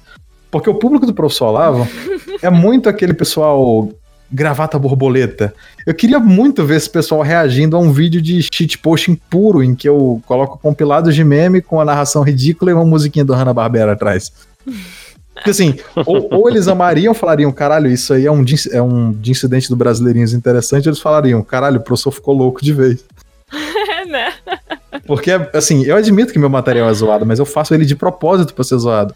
Tanto que eu tenho outra proposta de canal, quando um dia isso apoia-se ou a monetização do YouTube resolver dar o ar da graça e eu conseguir viver só disso, eu tenho uma proposta para um canal de crítica cultural a jogo, filme, anime, que aí ele vai ter uma estrutura totalmente diferente, bem mais organizada, entendeu? Vai ser um canal visualmente bonito, não aquela coisa trecheira e feiosa que é o meu canal. Ô, louco! A gente tem que incentivar isso, meu povo. Incentivem o Code Hack, porque eu não aguento mais só ver nerd. Porque assim, o nerd ele, ele tem aquela coisa do, do o nerd tava rindo da monarquia. Tava rindo é, da monarquia. Então, ele tem aquela tem que mandar coisa do Bolsonaro. O mas Cancelem o, o Peter, o Peter, manos. Cancelem. O Peter, ele tem um, um, uns pezinhos, às vezes ele dá umas né, umas lambidas ali no Felipe Neto. Então, assim, né? É, é então. O, o, problema é o pensamento revolucionário. Só porque o cara votou no Bolsonaro não significa que ele é de fato uma pessoa sensata. Significa que esse cara não queria perder tudo que ele tem, ou que é. os imóveis da família dele passassem a valer menos que um cachorro quente na, na esquina. Então, é, é, apenas uma pessoa que ela é apegada ao material e sabe que o PT geraria um prejuízo acima de tudo para ele financeiro e não na questão Sim, dos valores. exatamente. Não, mas, mas é isso mesmo. ele não, não tem valores valores sólidos, né? Você vê pelo jeito dele que ele, ele é às vezes um cara mais meninão e é capaz que ele tenha até muita ideia de liberal. Então, eu não boto muita fé, no, eu não boto fé em ninguém que mexe com cultura pop, porque a maioria das pessoas que em vez de enveredarem para um caminho intelectualizado, eles vão pra cultura pop, já é porque o cara já tem uma massa menos preparada. Então é, o, cara, o cara olha pra um, pra um livro do Cheston e fala: Não vou ler essa porra, não. Eu vou, eu vou ver aquele quadrinho da Marvel com aqueles dois meninos gostosos se beijando. Entendeu o problema? Vai ser bem isso. Gente, a gente vai ter que fazer um especial nerd com o Code Hack. Eu já, já cheguei a essa conclusão. Beleza. Mas enfim, meu povo, vamos lá, vamos seguir adiante. Esta primeira, este primeiro bloco do programa aqui do podcast, ele já terminou. Fizemos aí as perguntas que nós pautamos e agora neste segundo bloco nós vamos para a dica cultural, aquele momento que você adora do podcast, em que você fica mais esperto, em que você fica mais inteligente, aquele momento que você pode falar com a sua gatinha sobre aquele livro intelectual que a gente passa aqui, então fica aí a dica cultural da semana. É o livro Antologia do Humor Russo. Essa obra reúne 37 autores e 57 textos, em sua maioria inéditos no Brasil. É o livro que eu estou lendo atualmente, inclusive citei aqui no podcast.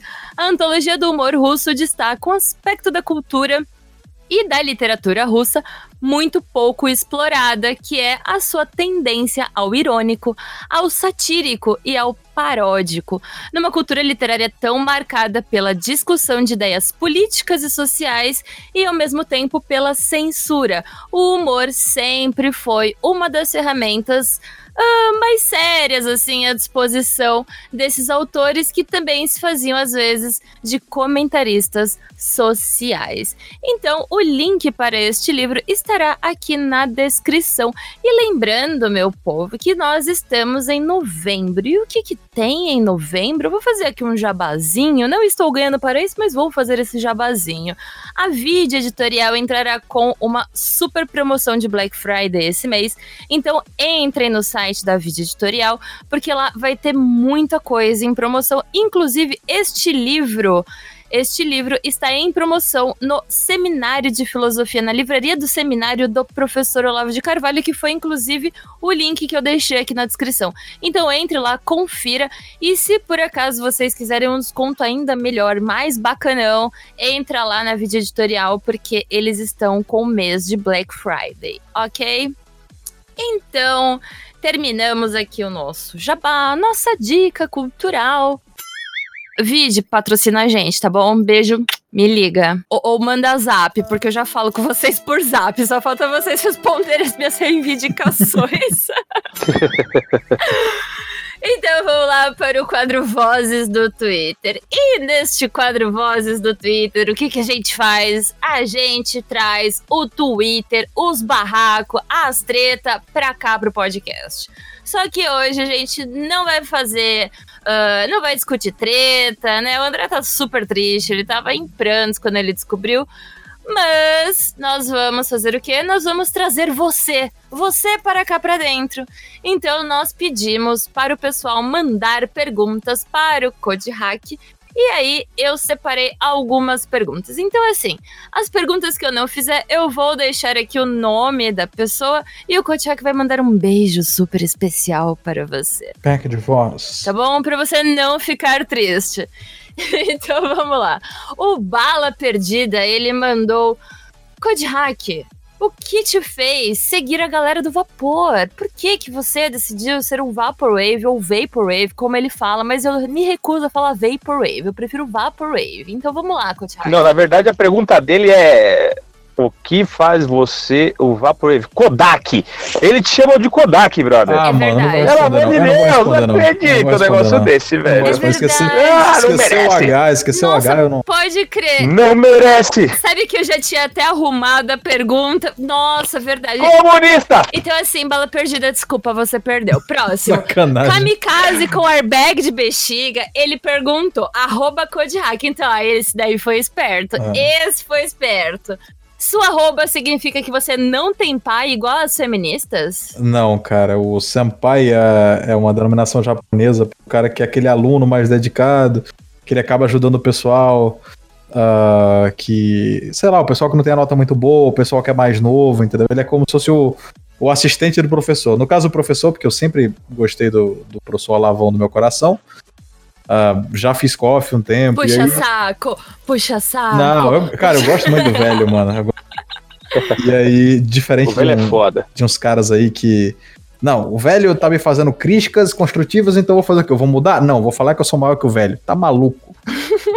Mas enfim, o, o lance é que é, eu, eu pensava assim, há muito tempo eu pensava em fazer assim um coffee para baixinhos, né, para o pessoal mais novo conseguir entender um pouco sobre moralidade, sobre as bases de, sei lá, da filosofia, do conhecimento ocidental. E eu pensei, cara, eu vou ter que fazer isso com uma linguagem um pouco mais, mais nova, né? E tanto que durante muito tempo o público do meu canal foi quase que totalmente aquele pessoal assim de, acho que era de 17 a 24 anos. Aí depois que eu comecei a falar de algumas coisas que mexiam com o hedonismo do pessoal, houve uma diversificação do meu público e hoje eu tenho muito público do Zap. Eu tenho um público de até 45 anos, coisa de 30%. Uma boa parte são mulheres, tias do Zap, que a gente vai começar a fazer aquela aquela parada de, de estabelecer a alta cultura do Brasil através de correntes de Zap, né? Plano que eu tenho para o futuro, que será implantado com as digníssimas, lindas e cheirosas tias do Zap. Amo todas, recebo muito feedback no Instagram de mãe de família, pai de família, falando a gente senta com os guri, um filho adolescente, pra assistir. Tem até uma, uma mãe, peraí, deixa eu pegar aqui no Instagram, pra não, não cometer a arte do vacilo. As venha pirar agora. Agora só falta o André mandar beijo, porque as venha pira no André também. Manda beijo aí, André. É. Beijo, minhas tias do Zap, maravilhosas, Minhas lindas e Zap. super animadas. Aqui, Pronto, deixa eu as venha pegar tão aqui. louca agora. Nossa senhora. É a Fabi. A Fabi tem um filho que ele já mandou uns dois desenhos, sabe? Do desenho do Code Hack. Mó, mó bonitinho, sabe? Então ela, ela assiste provavelmente com o esposo e com o filho, ou só com o filho, os meus vídeos. E por mais que as crianças não entendam, é, eles gostavam ba- bastante daquele conceito que é o bonequinho, que eu, que eu pedi pra um artista fazer e tal. Uhum. É, Uhum. fazer as expressões do bonequinho e tal, que ficava uma coisa mais didática. Hoje eu tô tentando tirar porque o YouTube fez uma, uma parada aí pra vídeos que ele classificaria como material pra criança, que no Sim. caso o bonequinho é uma parada meio infantilizada, então eu tô tentando remover, pelo menos como uma experiência, e parece que funcionou. O YouTube parou de tentar ferrar mais ainda os meus vídeos, por conta desse negócio de fator infantil, né? Então, assim, basicamente, é, cara, o público começou com uma coisa mais jovem, depois foi pro pessoal do Zap, hoje eu não sei porquê, mas muita gente gosta do canal. Muita gente mesmo, eu, não- não- eu nunca pensei que eu ia chegar no público que eu tenho hoje, não o número de pessoas, mas em diversidade, faixa etária. Uhum. O próprio Pontes fala que ama o meu canal, e cara, eu respeito pra caramba o Pontes, é um dos advogados mais inteligentes do país, agora ele não é mais advogado, ele se desfiliou à OAB, ele salvou a alma dele, né? Mas é muito engraçado ver um cara versado em direito, um cara que traça estratégias políticas é, fora do suficientes para de fato é, mudar muita coisa no país, como ele tem uma thread dele sensacional sobre como o Biruliro podia ferrar o STF de formas legais, Uhum. é, que seria um processo Uhum. um pouco demorado, talvez um pouco desgastante para o brasileiro, mas que trairiam, que trairiam, não, desculpa, que trariam benefícios gigantescos a longo prazo. E tipo, esse cara gosta de um vídeo em que eu coloco umas imagens meio zoadas com uma narração, uma, uma musiquinha engraçadinha e faço umas piadas sobre pessoas que têm o cromossomo demais ou que o pai saiu para comprar cigarro, sabe? Uhum. É muito É. surreal isso. E se ele entendeu? falou, e se ele falou pelo que eu conheço, o Grande Pontes, aí se ele falou é porque é verdade mesmo, Ele, cara. ele, ele, fica mandou no MSI que ninguém, o velho. podcast era um dos podcasts favoritos dele, cara. Eu fiquei, porra, Pontes, assim, você. Pô, um abraço, um abraço. Eu já gravei com o Pontes, ele é foda, cara. Um abraço pro Pontes aí. É foda, é foda. Nosso grande tio, Mas cara. é, você, faz, um- você faz uma coisa muito boa, cara, de qualidade mesmo. Eu considero aí depois Cara, eu não acho qualidade. Eu, eu É que o Brasileirinhos é aqueles caras que faz, tipo, é que nem um cara, eu vi uma vez o cara falando isso no, no Twitter. Falando, cara, o Brasileirinhos parece que aquele, aquele poder no, no, no, no jogo que você tem, que ele fica carregando, ele demora pra carregar, mas quando Hum. Sim. solta, é uma paulada. leva metade da né? barra de vida. E os outros. É, exatamente. E pra mim, assim, o segundo canal mais, mais é, é, instrutivo, assim, realmente que eu conheço, cara, educativo, é, é o seu aí, sem dúvidas, cara. É Pô, sensacional. obrigado, cara. Obrigado. No meu caso é porque eu faço mais a, a toque industrial, né? Um, dois vídeos por semana, podcast.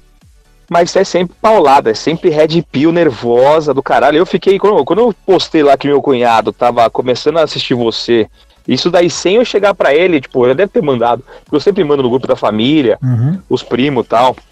Mas eu nunca imaginava que eu ia ver ele por livre espontânea vontade. Uma hora ele tá jantando na, na, na, mesa lá. Aí ele vai lá, pá, eu, eu ouço sua voz. Eu falei, caralho, que porra é essa? Eu falei, você tá escutando Hot Code Hack, velho? Ele falou assim, tô, já faz uns dias já que eu, que eu escuto o cara. Eu falei, nossa, mano, agora meu, agora meu cunhado Red pilou mesmo, velho. Agora o cara não tem mais volta. Já era, foi mordido.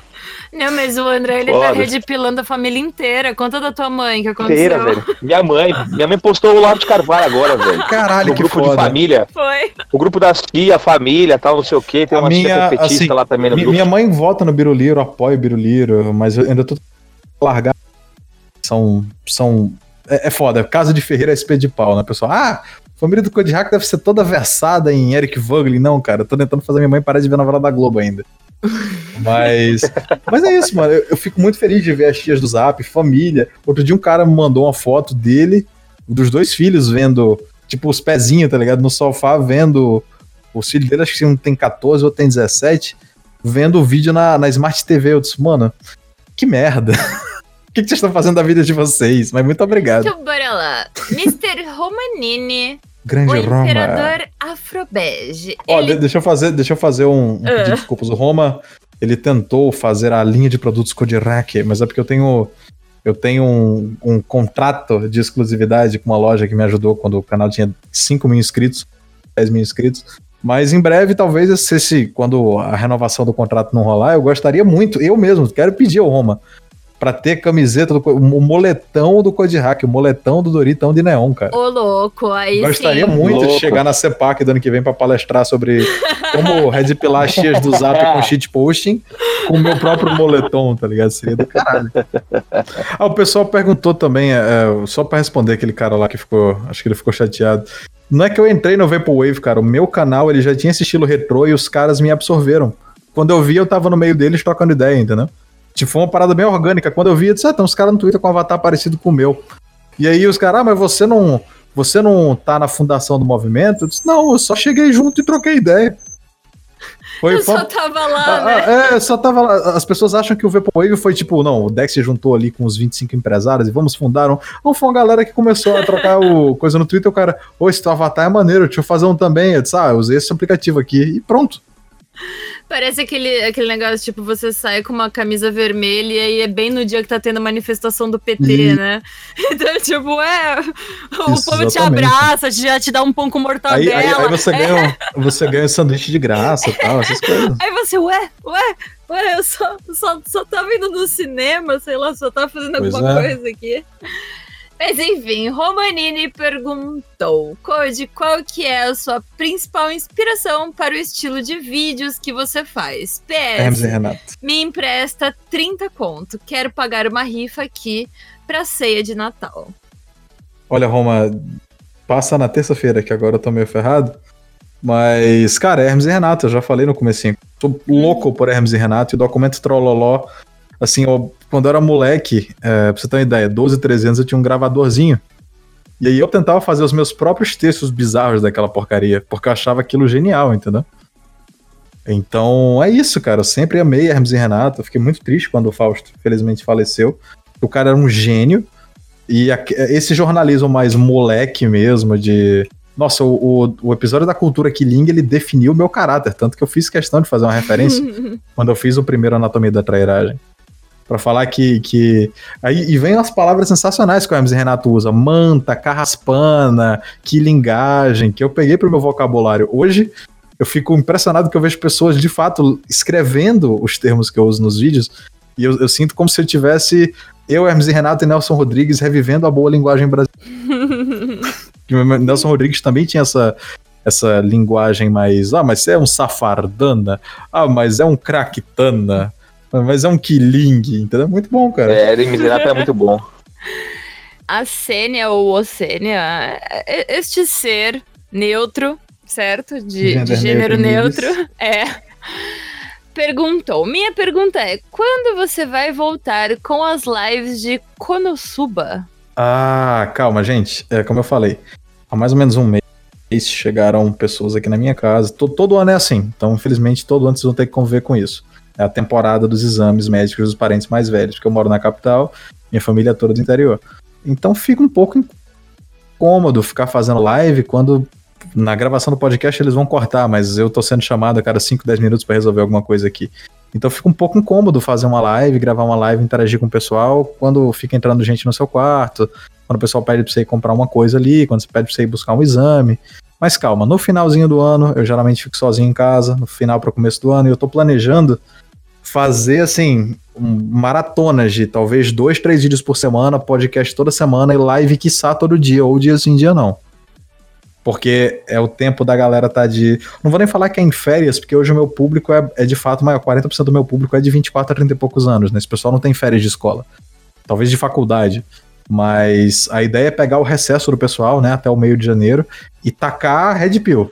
Vou falar sobre a escola de Frankfurt, vou falar sobre o básico do básico que muitos canais estão esquecendo de repassar para as pessoas, para que de fato as pessoas possam é, ou aprender ou, ou, revisar esse conteúdo para conseguir de fato entender o, o, o que está se passando na política nacional, mano. Porque eu vejo que o pessoal, tá, o pessoal tá esquecendo vale o básico do básico do básico quanto a reconhecer traíras, mano. Essa eleição agora, nego elegeu o Frota, nego, ele, nego quase elegeu. Nossa, nego elegeu aquele, aquele pirangueiro, filho da mãe lá, o, que, que até vai, vai ser preso. É, o USA, USA. Cara, eu sou péssimo com o nome, desculpa. Fulaninho, Luiz Miranda. Luiz Miranda USA, aquele 171 do caramba. Entendeu? Sem o vergonha. cara já era conhecido por ser um 71, mano. Por que, que vocês fazem isso, Brasil? Enfim, eu, eu, eu, até convido aqui, não sei se os meninos do Brasileirinho escutam, gente, vamos fazer um esforço, janeiro é o mês do pessoal mais novo ter um, um tempinho extra, vamos fazer mais material, talvez um vídeo por semana, talvez outra série tão genial quanto o Não Tenhas Medo, para que a gente consiga de fato dar uma rede pelada nessa molecada, porque o PT está insistindo em gente com menos de 20 anos nas escolas e a gente tem que tirar esse é pessoal verdade, e levar para o nosso é lado. Verdade. Porque senão em 2022 você vai ter 2 milhões de retardados, porque jovem é igual a merda, é, votando na porra do PT. Tá? É, o pessoal que tá se formando agora em escola, que vai chegar aos 16 anos, 1, 2 milhões aí, essa molecada não vai postergar tirar título, eles vão tirar título e vão votar na esquerda. Há uma Sim. necessidade da gente chegar nesse pessoal e remover pelo menos um terço, um quarto, metade que seja, trazer para o nosso lado. A esquerda não pode vencer, gente. Não é, não é uma questão de, de mais imposto, menos imposto, ou fulaninho que vai deixar de receber um benefício. É questão da sua mãe que reza o texto levar um tiro num paredão. É, pois é. E a gente também tem que aproveitar esse momento, porque sempre, assim, historicamente falando, né? Não sei se a história vai se repetir, porque ultimamente o mundo anda tão louco, e não só no Brasil, mas o mundo inteiro anda tão louco. Sim. Mas assim, um oferecimento é. de Jorge Soros, né? É, né? Mas assim, a, a cronologia das coisas a, aponta, né, que sempre quando tem uns movimentos mais libertinos, mais liberais, mais Começa permissivos, né? Foi assim em Roma, é assim na história da humanidade Começa inteira. a ter um contramovimento mais conservador, né? Uma coisa não tão liberada, né? Não tão permissiva. Então, assim, oremos para que que seja este o caminhar da humanidade, né? A gente não sabe, porque, como eu disse, o mundo está tão louco, né, que... Por isso, é, É necessária uma tentativa de restauração. Então vamos restaurar como bons conservadores, não é mesmo? Exatamente. Então, seguindo aqui. O 9mm Podcast, ele falou. Grande 9. Nossa, aí, ó. Ele já fez a voz sensual, então, né? Ele Conheço, estava não. falando da sua voz sensual. Ótimo podcast. Então é o seguinte, Code, como é ter a voz mais sensual e ardente da internet brasileira? Eu pergunto a você, Tef, porque é a sua voz é que é sexy, mano. A minha. Olha é só, eu fui vetada! Hum, vou sair do podcast e vou É, deixar aqui vou- só para os dois. Vou, vou deixar claro aqui que esse podcast foi, acima de tudo, um, um- uma vitória, porque a Tef é a cara de uma ex-namorada minha, mano. Então, estamos aqui enfrentando os Nossa. fantasmas do passado pra entreter vocês. Estou sentindo um. Não, não dá, cara. Com, com ex eu não volto. Eu não volto com ex, eu não vou, eu não vou começar na cara de ex. Ai, minha gente, vocês colocam todo mundo numa fria nesses podcasts, Sim, né? sim. E você. Eu vim aqui pra fuder com tudo. É, né, o Lavão? O 9mm ainda completou. E você acha que seria possível gravar um ASMR da sua voz com mensagens subliminares dizendo: não seja feminista, busque a transcendência e coisas do tipo? Então seria uma coisa tipo: não seja feminista. Não, não, seria uma coisa tipo.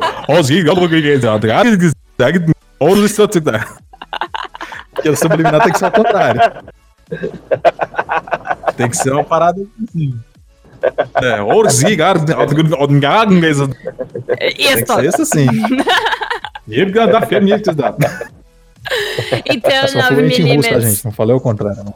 Você se ferrou porque o Kojak não vai sussurrar na sua orelha nada. Perdeu, Playboy. Nossa, favor. O Leonard Gomes, você arriscaria algum pa- palpite de quando e por que Diego Rox e Nando Moura se, torna- se tornarão novos Ayans ou sempre foram? Acho que é, não tem muito a ver com humor ainda que falar do Ayan, né? A gente tem que levar isso daí com humor, porque Ayan e humor, né? É um deus grego. É, é um deus. Ele é um ele cara é muito maravilhoso. bonito, Kojak, ele chamou a gente de feio. elegante. Nossa, a gente não vai dormir. charmoso. É, a gente não vai dormir porque Ah, ele. eles são Feios, Aquele porra, cabelo cara, ceboso. o. Eu não, sou, eu não sou um cara tão influente no Vapor, eu sou mais aquele cara que pega a treta e destrincha pro YouTube e faz um entretenimentozinho pro pessoal rir no final de semana. Mas o Ayan, ele me colocou como um dos principais ali, porque aquela lista do Frota e do Lobão são do Ayan. Né? Por incrível que pareça, né? Esse pessoal todo come na a ração na mesma mão. Ah, e aí o que acontece? O Dex vinha e falava, ô Ayan, você tá errado por causa disso aqui, isso aqui, isso aqui, e explicava as incoerências do cara, e aí vinham leitadas e também fazia isso. E eles, pô, estão no top porque, de fato, são um dos principais inimigos do cara para implantar as narrativas que ele quer e poder fazer as besteiras que ele quer. E enquanto isso, eu, o, o, mongolzão, chegava lá e falava, ah, na teta. Resu- resultado, na primeira lista, eu saí na frente do Dex e do, e do Leitadas, entendeu? Eu acho que o, o, o Ayan, ele fez a lista de quem ele mais odeia primeiro. Aí tava lá o Loen, depois do Loen o Corote, porque ele deve ter, sei lá, o Corote deve ter comido, ele fugiu, ele ficou puto, e eu. Então, enquanto os meninos estavam lá refutando, cara, eu disse, ô, catupiry na teta, ginecomastia, tetinha de gordinho. Ah, e ele ficava puto, cara. E, tipo, é como eu falei, é, eu já, é porque eu tenho muita coisa pra fazer, eu tenho muito vídeo pra editar, eu tenho muito, muito trabalho pra fazer. Eu não vou ficar perdendo tempo fazendo threads pra desmascarar o Ian, porque todo mundo sabe que ele é idiota. Eu só vou falar, pô, gordinho, mano, gordinho, gordinho, gordinho com catupiry na, na teta, meu. Pronto. Ele tem os dedinhos amarelinhos, né, Code? É, maconheiro, maconheiro safado, entendeu? Além disso, tem o chitão, né? O cheats, que ele come lá Então, sentado com é, a Coca-Cola. O problema também é que eu preciso atacar o Ayan por ser um. É uma questão de cadeia alimentar, porque nós, o, o gordo e o, o Doritos está abaixo do gordo na cadeia alimentar, então eu preciso estar mostrando pro Ayan quem é que manda pra ele não tentar me devorar, entendeu? É uma parada complicada. É isso. se bem, Kojak, que se ele te devora, se ele devora. Ó, ó, que, que, pra onde que a gente tá indo com essa conversa, né? Mas vamos, vamos tentar terminar o raciocínio. Se ele devora esse Doritos, né, vaporizado, será que não dá alguma coisa ali? Tilta, dá, vai dar sei dor lá. de barriga nele, vai dar. certeza. Então, seguindo aqui, a gente teve mais três perguntas. Então, Kotiak, mande um beijo especial para estas outras perguntas do pessoal que não tem nada a ver com humor, mas, né, vai, valeu a pena aí a, as perguntas, que foi o seu amigo Isentão. Então, mande um beijo especial para o seu amigo Isentão. Um beijo para você, meu amigo Xoxoxó. Conheço o Israel há um tempão, cara. Um abraço, cara.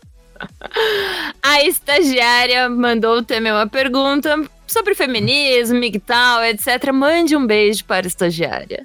Um beijo, estagiária. Não vou falar sobre Migtal porque eu não vou perder meu canal, não sou trouxa. Pau no cu de vocês. E o Israel Soares mandou também uh, como a gente enxerga a ascensão do movimento monarquista. A gente pode fazer todo um podcast sobre isso algum dia, Sim. né? É só, só isso. As pessoas elas estão entendendo que se, se tivéssemos um imperador, o Lula não tinha feito a merda que fez. Então vai crescer. Não, não se preocupem, não. Um abraço para vocês, Israel Vieira. É Soares! Né? Israel Soares. Aí, ó. E a última pergunta para fechar este podcast.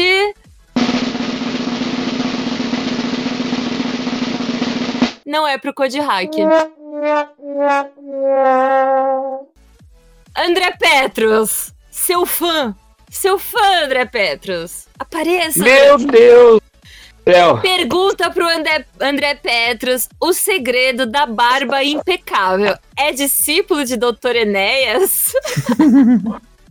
Olha, aí pra um grande elogio, né, do sendo comparado, né, com um grande mestre, Dr. Enéas Carneiro, né, muito inteligente. É, é, um baixo, é, é baixinho respeitável, com certeza, né, um dos poucos aí que pode realmente considerar velhinho, barbudo, é, baixinho e respeitável, né? Dos aí que a gente já vem tá muito, é, muito desalinhado aí com os princípios que propagava nos inícios aí da sua vida.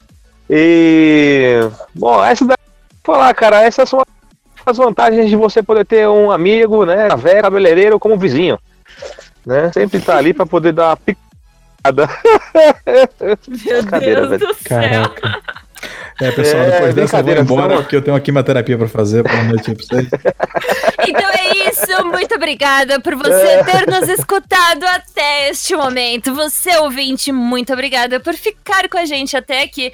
Hoje nós tivemos a participação especial aí do Code Hack e da participação do amor, da, né, do, do sonho das tias do Zap, senhor André Petros, que agora também tem um fã ali, um marmanjão barbudo que tá, tá, tá tá flertando com ele, mas enfim, né?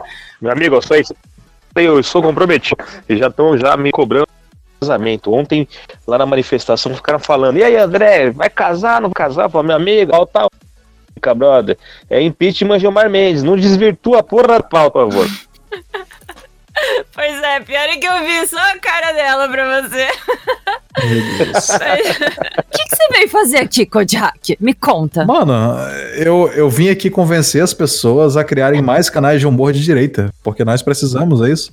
Essa, essa molecadinha aí, eles têm que parar de assistir Netflix, parar de assistir review de Ei Nerd, dessas porcarias assim, e começar, se, se não criarem, né? Porque às vezes criar é uma coisa mais complicada, o cara tem que ter sim um talento para edição, para roteiro e tal, mas começar a consumir o cara que faz um review do anime que ele gosta. Por exemplo, é, o, o Loem me recomendou o Demon Slayer, né? O Kinetsu no Yaiba, que é um anime foda pra caralho. Uhum. E aí uhum. você tem os retardados que eles falando assim: é, porque o anime, você tem um, um, protagonista que ele é falso, porque ele é muito bondoso, e ninguém é tão bondoso. Não seu animal, você que é um cara tão amargurado pela porra do movimento revolucionário, que você não consegue entender que o Tanjiro é um cara que de fato tá disposto a se sacrificar para salvar a irmã dele. Então, Demon Slayer é, acima de tudo, um anime sobre sacrifício, sobre perdão, sobre redenção. Mas É, o esquerdista é burro demais de pra conseguir spoiler. entender. Não, não é spoiler. é- se eu for spoiler, eu vou contar as paradas mais pra frente, mas. É, você Mas- tem que falar que o cara morre ali naquela. Bom, deixa pra lá. Não, ele não morre, mas, mas assim. É uma sinopse.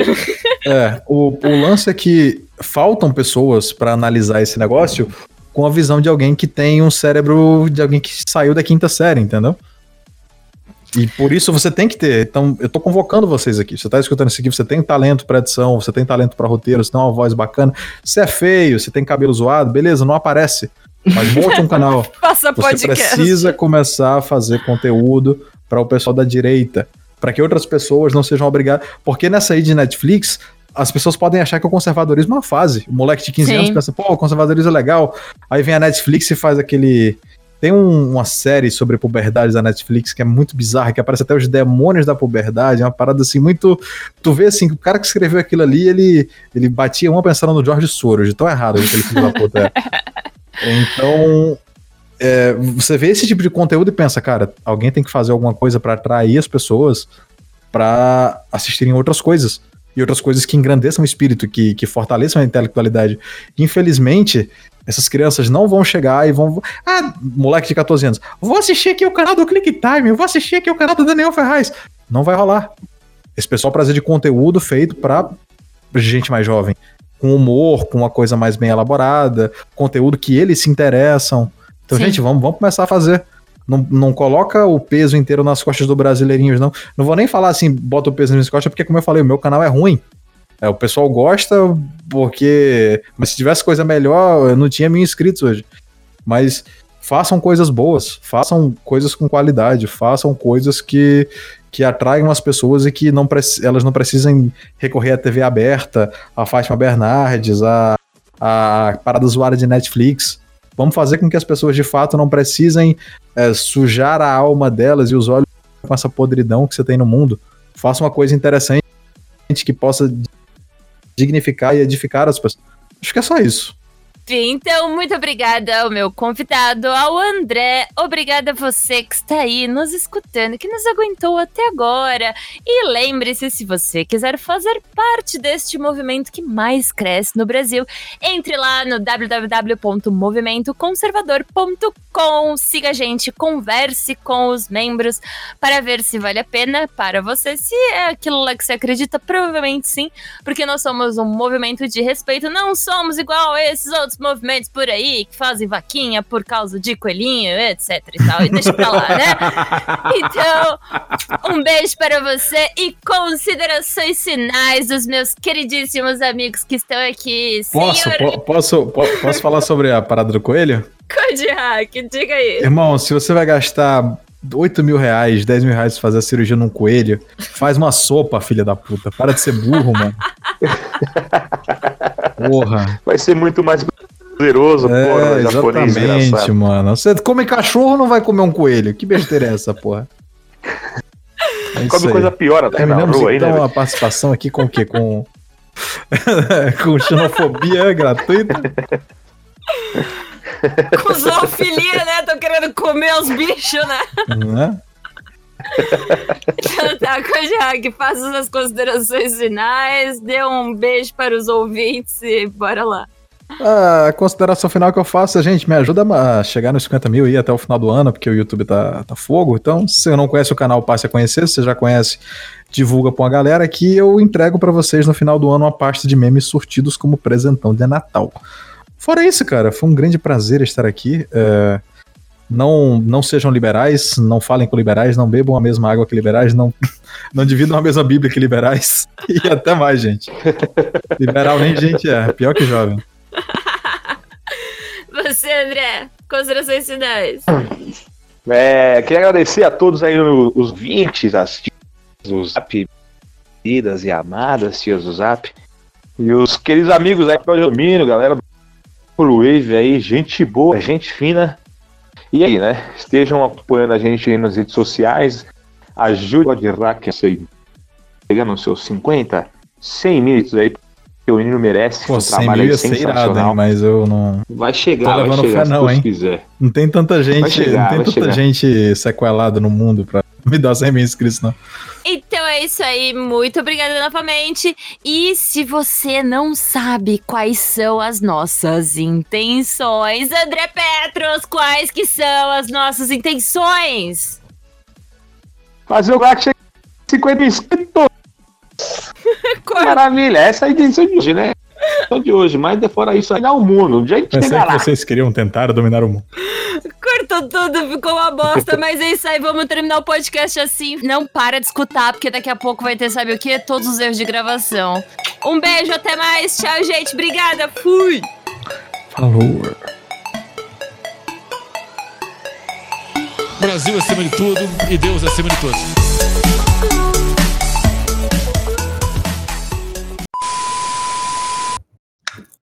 Cadê? Deixa eu parar, deixa eu parar. Aí, tipo, não gravou, né? Perdi tudo. Que pariu. Então, gente, queria falar pra vocês que foram duas horas, mas a gente perdeu. Mas o, o papo foi muito bom. Muito obrigada. Oh, então um beijo para você que está me ajudando. Peraí, peraí. Bo- bo- Bota um ecozinho aí. Um beijo então para você que está me ajudando a realizar o meu sonho de redibilar toda uma nação. Gente, mas o pessoal entrar em delírio aqui né? Tipo, nesse podcast. Ou suicídio, né? Mas tudo bem. Acho que é só isso. Tá vendo, né? Kodiak passou o seu recado aqui, né? A gente já poderia terminar o podcast agora, após esse Uhum. discurso maravilhoso do Code. Se quiser na, na edição, você colocar na edição essa por final, fica bom. Kodirak dando dicas de edição. Eu vim aqui pra fuder com tudo. Ninguém acerta meu nome, né, cara?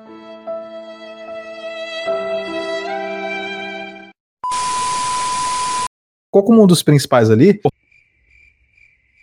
Morreu. Porque quando o Dex vinha e falava isso Meu aqui, Deus. eu falava, não é essa. Cortou. Alô? Alô? Alô? Ah, mano, vai tomar no cu essa internet. Tava num puto desenvolvimento bom. Alô? Ah, mano. Cara, como eu odeio a internet. Você já tá dando com a língua nos dentes, entendeu? Porque é um evento privado. Ah, entendi. Bom, desculpa, Eu gente. vou, É, eu eu- vou mandar. ó, Eu vou repassar pro Dex aí pra ele mandar a punição necessária pra você. Eu comecei meu canal no ano passado. Rapidinho. Não, tô gravando um negócio. Desculpa, gente. Não é ao vivo, não, né? Né, não é, pode ir. Acabaram de invadir meu quarto aqui. Ê, já tem matéria pro final do podcast. Não, mano. É Deixa tem, aí pro. tem gente em casa, é foda. Só pra você beleza. saber, hoje no final do podcast a gente sempre coloca os erros de gravação. Então você já se fudeu, tá? Obrigada. O cara tava já tá na roça, velho. Acabou. Bora. Ele bateu palma e falou, mas, mas é isso aí mesmo. Rapaz, desse que vem, porra. A antena. Vovô, eu tô gravando um negócio aqui. Você... Não, não, a gente tem que comprar o conversor. Ah, gente, desculpa. Vai ter que cortar isso aí. Onde foi que eu parei? André, Uhum. Oi? quer falar? Vamos, vamos, peraí, deixa eu, vamos ver a próxima pergunta aqui para o nosso querido amigo Kodiraki. É porque eu sou palestrinha, gente. Foi mal, né? Eu falo às vezes aqui em casa, olha, eu vou gravar. Daí começa a bater porta. Aí eu, puta que pariu, esse povo tá batendo porta. Peraí, rapidão. Ah, meu pai do céu. Oi, vô. Ai, maravilha! Peraí. Coitado do Kodiak, Vou, vou buscar, peraí. Isso tem que entrar para os melhores momentos. com certeza. Eu fiquei imaginando, tipo, um senhorzinho. Ô, mas meu filho. Porra, meu, peraí. Ai, que. Brasil acima de tudo e Deus acima de todos.